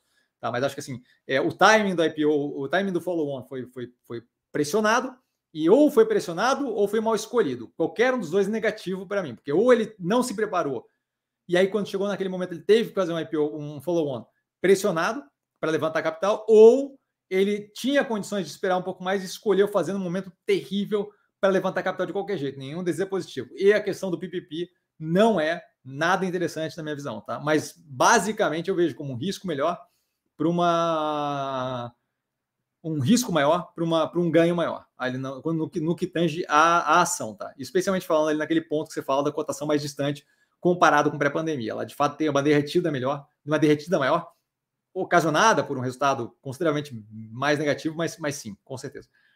E aí ele tem outra pergunta, Messi, qual a sua visão sobre as consultoras Plano e Plano e Lavia? Eu tenho a análise do IPO das duas, tá? Elas também tiveram, ele continua, elas também tiveram um forte derretimento e pagando dividendos atrativos com relação à cotação atual. O dividendo não é o ponto, porque uh, se ele vai distribuir ou não, esse não é o ponto. O ponto é o resultado que está dando, tá? É, e aí, resultado, se não me engano, elas duas saíram da, debaixo da Cirela, não foi? Ou a Lavi saiu debaixo de outra. Mas tem uma delas ali, acho que plano a plano, saiu debaixo da Cirela. Eu prefiro o Cirela, que é uma operação mais complexa, mais, mais, mais bem constituída, do que a plano em plano, que é voltada, se não me engano, para baixa renda que eu não acho que é um bom momento para isso, tá? É, mas as duas estão analisadas no canal. A Lavi, eu acho que não tem propriamente nada que torne ela propriamente negativa, só preferia as operações que estavam no portfólio no momento. Não tenho acompanhado o preço das duas. Pô, até fiquei curioso aqui para ver. É, não tenho acompanhado o preço das duas. De qualquer forma, LAVV3. De qualquer forma, é, o ponto ali que pega para mim seria justamente o quão abaixo. Pois é, a, a evolução da Lavi está casada com a Cirela, tá? Então não não não não trocaria, tá? E a PL PL3, plano e plano, está de fato derretida, mas novamente, eu acho que ali tem um racional para estar tá derretida, tá? Eu, eu, não, eu não tenho provavelmente interesse, tá? Mas basicamente isso. É, acho que vale a pena dar uma olhada na, na, na análise do, do, IPO, que está no canal. Eu não lembro qual delas saiu debaixo da, da Cirela ou não, tá? mas lá tem todo o racional explicado e basicamente aquilo. Hoje em dia, evitaria aquele vínculo ali com a operação é, mais de baixa renda, especialmente com a evolução da tenda, que foi mais interessante, que está analisada no terceiro trimestre de 2021 no canal. Tá? Acho que vale a pena dar uma olhada na tenda. A Lavi não é propriamente negativa, só acho que tem que, tem que ver lá na análise do IPO, tá? Mas são ativos que eu não acompanho há bastante tempo. E a Lavi está com preço bem casado com a Cirela, eu prefiro a Cirela. Edvandro, boa noite a todos, ótima live, boa noite, Edvandro, super educado. Peterson, é, mestre, você falando do Banco do Brasil, qual é o tamanho do poder que o governo tem em cima do banco? Ele pode mandar e desmandar ou não é bem assim? Porque lembro que o Bolsonaro queria se meter em Petro e não conseguiu. Então, vamos lá. O, o, a questão não é só o mandato, tá? É, o, o, Banco do Brasil é um acionista, sempre tem como você quebrar completamente o contrato num país e meter a mão, tá? A questão é que aquilo ali vem com um custo violento, certo? Você, é, tecnicamente, ele pode simplesmente partir para cima do banco daquele depois brigar judicialmente por aí, ele pode, tá? É, a gente vê, eventualmente, países aí, é, especialmente países passando por crise. Bom, a gente viu a Argentina meter a mão ali, querer congelar preço. A gente viu, se não me engano, Venezuela assumindo, tomando operação de empresa multinacional que estava alocada lá dentro. Poder pode. A questão é que aquilo ali causa um custo de perda de confiança gigantesco. Tá? Eu vou até voltar ali para a parte inicial da pergunta. Bom, aquilo ali causa um, um, custo de perda de confiança gigantesco. E isso daí não causa geralmente um efeito positivo, não causa geralmente, não causa nunca um efeito positivo no para o governante. Você pode ver que geralmente quem faz isso é, tem um apoio popular muito grande ou está basicamente numa autocracia, certo? A China pode meter o bedelho no diabo que ela quiser, da ação que ela quiser, porque não tem muito o que fazer, tá? A Venezuela não é como se aquilo ali fosse uma democracia, certo? Então assim, pô, não, tem o que fazer. É, ele faz e ponto, acabou. Mas quando você toma esse tipo de atitude, você vê tua moeda derreter, a inflação na Venezuela é ridícula, a Argentina é outro exemplo gigantesco, obviamente não é por causa da enfiada na mão, é por causa de, de, de, de incapacidade de pagar dívida e até afundado fiscalmente, sim, mas não deixa de ser mais um ponto que atrapalha, certo?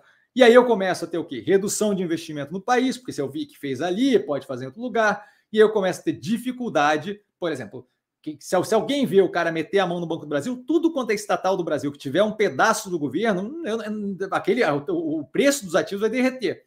Porque eu vou ficar com receio daquilo ali acontecer com outro ativo. Certo? Então, assim, a questão com relação a Banco do Brasil, Petrobras, eu não ficaria nem tão preocupado com a questão de pode ou não pode. É muito mais a questão de qual é o incentivo e o interesse que ele tem de meter a mão e fazer isso. Por que governo populista dá tanto receio em mercado como um todo? Porque governo populista tende a apelar para aquele lado é, de, de, de, agradar a população independente da consequência. E a gente vê o custo daquilo. É só olhar as atitudes que foram tomadas pela Dilma com relação ao controle do preço da energia e ver o que aconteceu depois. Não é difícil de ver, você entende? Então, assim, poder, pode. O interesse de fazer isso é que eu acho que não existe, tá? Especialmente num banco como o Banco do Brasil. E ele não precisa meter a mão no Banco do Brasil e ter esse custo, dado que ele tem à disposição dele o BNDES e a Caixa Econômica, que são bancos que têm o capital fechado, são muito mais escondidos, e ele pode fazer isso de uma forma muito mais tranquila ali dentro, com indicação política, vídeo o presidente da Caixa, tá? Com indicação política, é, são bancos que não têm propriamente vínculo com o investidor internacional, fica uma coisa muito mais difícil de judicializar. Foi usado, por exemplo, a pedalada da Dilma. Então, assim, ele não tem interesse em meter a mão no Banco do Brasil. A Petrobras, ele não tem o equivalente do governo que ele consiga fazer o que ele quer e que não tenha que meter a mão na Petrobras. E aí ele fica estimulado a ficar pentelhando a Petrobras. Com o Banco do Brasil, ele tem caixa, ele tem 300 bancos, é, Banco do Nordeste, Banco da Jossa, Banco da Casa do Chapéu, certo? Que tem indicação governamental. Ele tem BNDES, certo? Ele não precisa ir lá e esfregar na cara do país que ele está avacalhando a brincadeira. Então, o fato dele ter outras opções faz com que o Banco do Brasil vire uma opção muito distante, dado que ele pode usar, por exemplo, a Caixa, que, que funcionaria da mesma forma, ele não precisa dar satisfação para ninguém quando fizer. Tá? Diferente da Petrobras. Quando ele faz com a Petrobras, ou ele faz com a Petrobras, ou ele não consegue alterar. Por quê? Porque é a Petrobras, não, ele não tem outras opções para mexer com isso. Certo? Então, basicamente é isso. Por isso que eu não vejo propriamente é, risco ou incômodo e possibilidade de meter a mão ali no Banco do Brasil. Tá? É, na Petrobras, outros 500. A gente vê algumas coisas acontecerem, umas delas mais abertas, outras não tanto, tá? no sentido de corrupção e um, algumas escusas, outras não escusas. É, mas assim, ali a gente entende o estímulo dele meter a mão naquela empresa. O Banco do Brasil eu não vejo porquê. É o custo muito grande, ele consegue fazer de outras formas. Por isso que a Dilma não fez a pedalada pelo Banco do Brasil e fez pela Caixa, certo? Porque pela Caixa eu tenho controle, eu consigo guardar aquilo ali. Pode vazar, pode sair, mas o mando de fazer é dela e o mercado não, não vai reagir quando descobrir se der problema, se vê o risco fiscal. É, é, outra, é outra história, tá? Darlan, a lenda! Boa noite, mestre. Boa noite a todos, sempre super educado. Darlan, mais uma vez participando da melhor live do YouTube. Eu fico honrado. E bobo, claramente bobo. E eu não fico vermelho por causa do tom de pele, né? Fico roxinho. Então, assim, valeu, Darlan. Obrigadão. Jorge, vou esperar sua análise da Helbo e da Moura. Gostei dessa, dessa última, mas já tenho muito ativo descontado o portfólio o dinheiro que entra, que entra vai para eles. Eu, é, eu, eu, eu, acho que essa concentração, de certa forma, é interessante. Não é concentração, porque são 26 ativos do portfólio, tá? mas eu não vejo a necessidade de a gente ficar é, pulverizando no mesmo setor, certo? É, no setor de construção civil, por exemplo, eu estou bem confortável com Melnick, é, Cirela e MRV. Poderia ser uma jogada ali com mistura de talvez Mitre, talvez Exetec, mas, mas eu não vejo necessidade de ter 300 né, empresas no meu setor, tá? Só isso. Não, às vezes não é nem questão de ser negativo ou não, tá? Jefferson, cara da família Silva, boa noite a todos, boa noite, Jefferson. Marcando presença para ouvir o mestre, muito obrigado, cara, fico honrado. Jefferson é um que é a prova viva aqui de que pode me perguntar no, no Instagram que eu respondo. Fernandinho, mestre, boa noite, boa noite, Fernandinho. Em KLBN11, Clabin, considera o derretimento, o derretimento tendo algum fator determinante? Acho que parte é os juros, né? Parte, desculpa, parte é o, a inflação. Aí, e, Cassiano, parte é o dólar, desculpa, o dólar, o dólar. no caso, a 23 e 26 de hoje entra com, com o primeiro delta, você pensa guardar os 22 e 50, Apenas preço como, preço como exemplo. Então, eu eu dei ordem hoje nos 22,51. Tá? Eu não tenho problema de falar o preço nem nada, eu geralmente espero executar, tá? mas como fechou o mercado e tal, não sei o quê, hoje eu dei ordem a 22,51. 22,51 é um preço que eu gostaria. É incômodo a 23,26? Não é. Só que qual é o lance? Ainda tem uma quantidade do portfólio, do, do, do capital. Eu falei, eu acho que está em 47%. Né? Eu falei no movimento da semana. Acho que está em 47% já alocado o portfólio do cliente novo. Tá? Como eu tenho ainda uma quantidade considerável para alocar, e eu tenho várias opções começando a dar brecha, eu não estou correndo para jogar dinheiro em qualquer uma delas com pressa. Começou a subir as coisas e Clabin ficou ali naquela derretida, aí Clabin a 23, 24 não é um problema, eu gostaria de ter. Tá? A questão é que com muita opção, tendo a visão de que pode abrir preço em muita coisa, eu não estou correndo para alocar. Então, nesse momento, nesse momento, eu estou esperando os 22,51 para começar a abrir preço, para começar a abrir posição. Tá? Se por algum acaso as outras do, do, do portfólio começarem a subir e expandir aquele distanciamento entre os preços que eu estou disposto a pagar, aí eu começo a ver Clabin com melhores olhos até no 24. Para mim não é um problema. Tá? A questão é justamente nesse momento, sem pressa de locação, tem ainda bastante coisa que dá para fazer ali com capital, tá? E, e, tem muita coisa descontada, então me abre um leque muito grande de opção, tá? Mas hoje foi a ordem a 22,51. Anderson, boa noite a todos, boa noite, Anderson, super educado. Você acha que é possível viver de day trade em ações? Eu acho que é possível viver de qualquer coisa, cara. Tem uma menina do, eu não sei quem, essa, esse exemplo é ótimo. Eu não sei quem é que já ouviu falar do 90 dias para casar é, 90 Days Fiancé. É, quem nunca ouviu falar, basicamente é um show que acompanha os casais que precisam de. que Uma pessoa é americana, Estados Unidos, tá? E outra pessoa é de fora. Então, os Estados Unidos tem um esquema de visto que você pode vir com aquele visto, aí você tem 90 dias para se ajeitar com a pessoa e casar. Se você casou, aí a pessoa ganha um visto provisório e vocês podem ficar juntos. Se não casou, a pessoa tem que voltar para o país dela. Tá? Então, basicamente, o show trata disso. Uma das participantes saiu, separou e babá, ela estava vendendo por uma grana boa. Eu não lembro agora de cabeça qual era o preço, mas por uma grana boa. Ela. Eu não sei como falar isso de outro jeito, tá? Ela basicamente peidava num vidrinho e vendia o vidrinho online com o peito dela fechadinho ali dentro. E aí ela dividia no Instagram toda a dieta que ela fazia para poder ficar mais, mais, mais produtiva durante o dia, por aí vai. Então, assim, dá para viver de qualquer coisa. Eu acho que é uma boa ideia tentar viver de day trade? Não acho, não acho, porque assim, o day trade não tem qualquer nível de consistência, certo?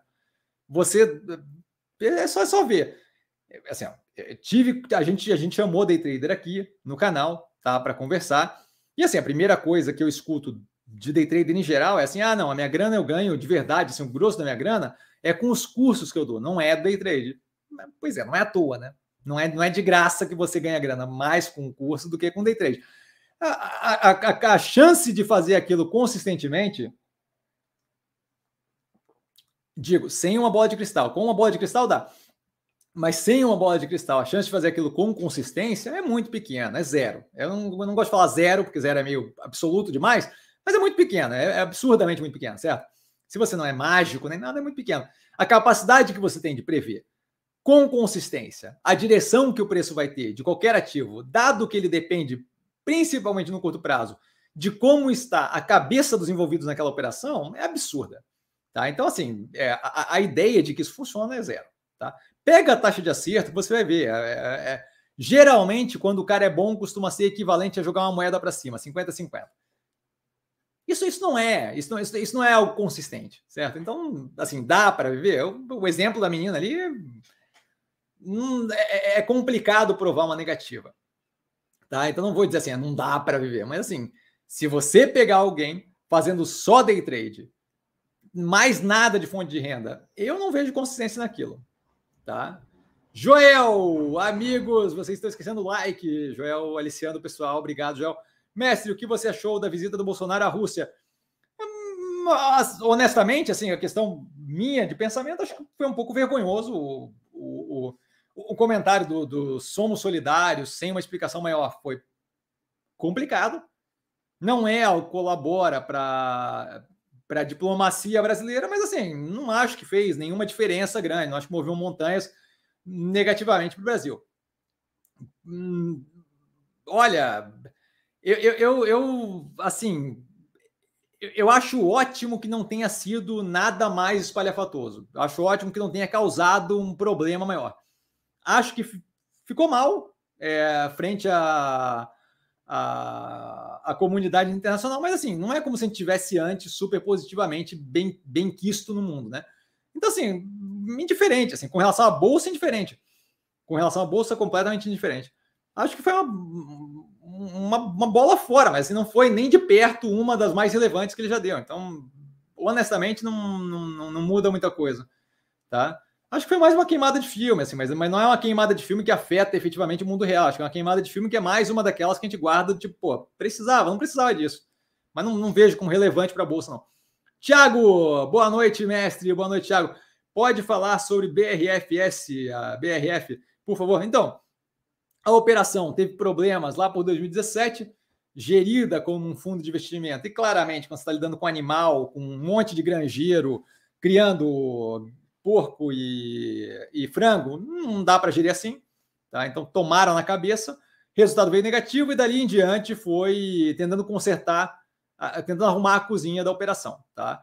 É, eu não acho que é interessante hoje em dia estar em frango e suíno, especialmente porque a gente tem inflacionamento agressivo é, do, dos insumos que são usados ali e você não tem como criar é, frango ou suíno a pasto, que nem você tem como gado.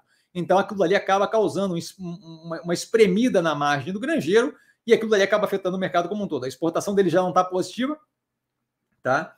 É, além da exportação não estar tá positiva, a gente tem ali é, chegou a um ponto aí de granjeiro está perdendo 100 reais por animal, tá? É, então assim é, é, é, é uma porrada de dinheiro que eles estão tomando porque o custo não está cobrindo 100 reais por animal, é 100 reais por animal, acho.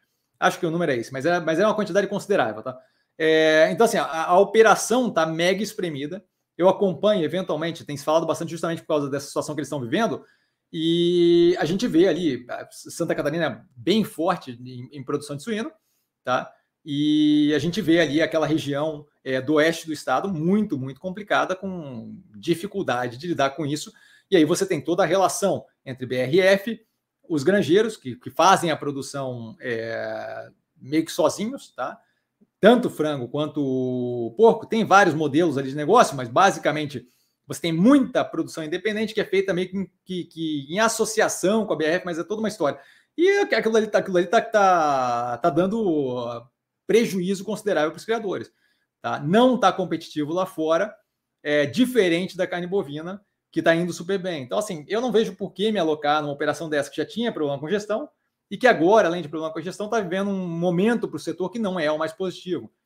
Tá? Não faz qualquer sentido. Acho que o movimento da Marfrig, por exemplo, é um movimento que não, não, não vejo como positivo, não vejo como interessante.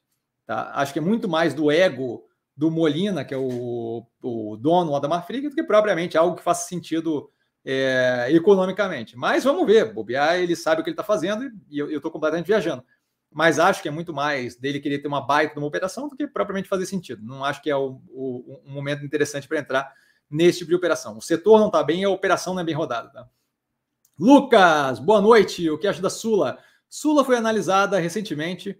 É, acho que o movimento para eles é, seria muito mais, recentemente mais ou menos, né? Primeiro trimestre, acho. Primeiro trimestre de 2021 é, acho que o movimento para eles seria muito mais o de verticalizar a operação, é, dado que eles hoje em dia são é, corre, basicamente corretores né, de plano de saúde, é, operadores de plano de saúde. É, o, o, o, movimento para eles seria muito mais de verticalizar a operação e ficar uma operação estilo, não do tamanho, mas estilo Apivida. E eles estão tentando fazer isso, estão fazendo movimento para isso. Eles agora compraram outra operação ali de corretagem de, de plano de saúde, que eu acho que foi mandada para o lado, estilo caranguejo, é, mas eles têm negociado, tentaram é, disputar um hospital com a Rede Dor e perderam. E eles têm tentado ali o, os hospitais da Amil, tá? Aparentemente, pelo, pelo que tem sido dito, tá? Pelo, pelo, pelo, pelo que tem sido comentado de negociação, nada oficial, mas eles têm tentado os, os hospitais da Amil. Esse movimento faria deles uma operação interessante. Como corretora de seguro de, de plano de saúde, como operadora de plano de saúde, tem zero de interesse, não é um setor que propriamente me agrade. Tá? Não acho que é relevante, acho que vai ser substituído é, à medida que a gente vai evoluindo com inteligência, inteligência artificial, aquilo ali vai ser cada vez mais automatizado, que vai exigir uma operação cada vez mais magra, o que tende a dar preferência ali para startup, esse tipo de operação. Tá? Então, esse, essa mudança sendo feita, acho que melhora um pouco, mas, mas não, não vejo como, como a coisa mais interessante do mundo. Tá? Rafael, muito obrigado, atendeu perfeitamente o que eu esperava. Forte abraço, grande abraço, Rafael, fico feliz. Tá? Anderson, qual ação você vê como uma possível operação de venda? É, bom, eu, eu, não tenho qualquer interesse em entrar em operação de venda agora, dado o timing que é complicado de fazer. Tá? Mas assim, se eu tivesse, se, se você me obrigasse a vender a descoberto qualquer operação nesse momento, seria Cielo. Tá? Cielo, o setor dela está indo para o buraco, não sei como é que o mercado não vê. Tá? Ela está indo para o buraco desde os dos, dos 20 reais que a, que a ação estava custando. E agora, com a Apple falando de transformar cada iPhone em um, uma plataforma é, que permita não, não precisar mais da maquininha, eu acho que é, é mais uma raquetada naquela direção. É, essa operação que deixou todo mundo feliz aí com a Cielo, que eles venderam a operação por 200 X milhões de dólares, é, a, a, a, galera ficou feliz porque aquela operação sugava a grana. Aquela operação sugava grana, eles compraram por 600 e tantos milhões de dólares. Então foi um prejuízo do caramba. Mais o dinheiro aplicado na operação durante aquele período. Eu, eu não sei como é que a ação sobe 300% com uma venda dessa.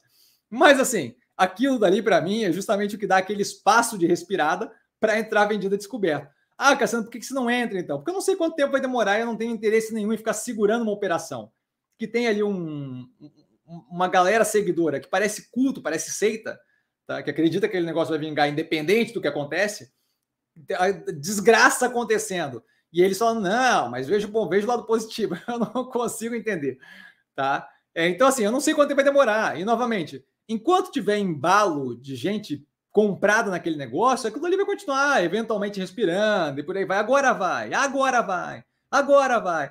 Então, assim, eu, eu não tenho qualquer interesse, tem muita operação positiva para entrar comprado, para eu ficar alocando capital e segurando o capital para cobrir margem de aluguel de ação é, no, no mercado durante esse período. Tá? É uma dor de cabeça desnecessária.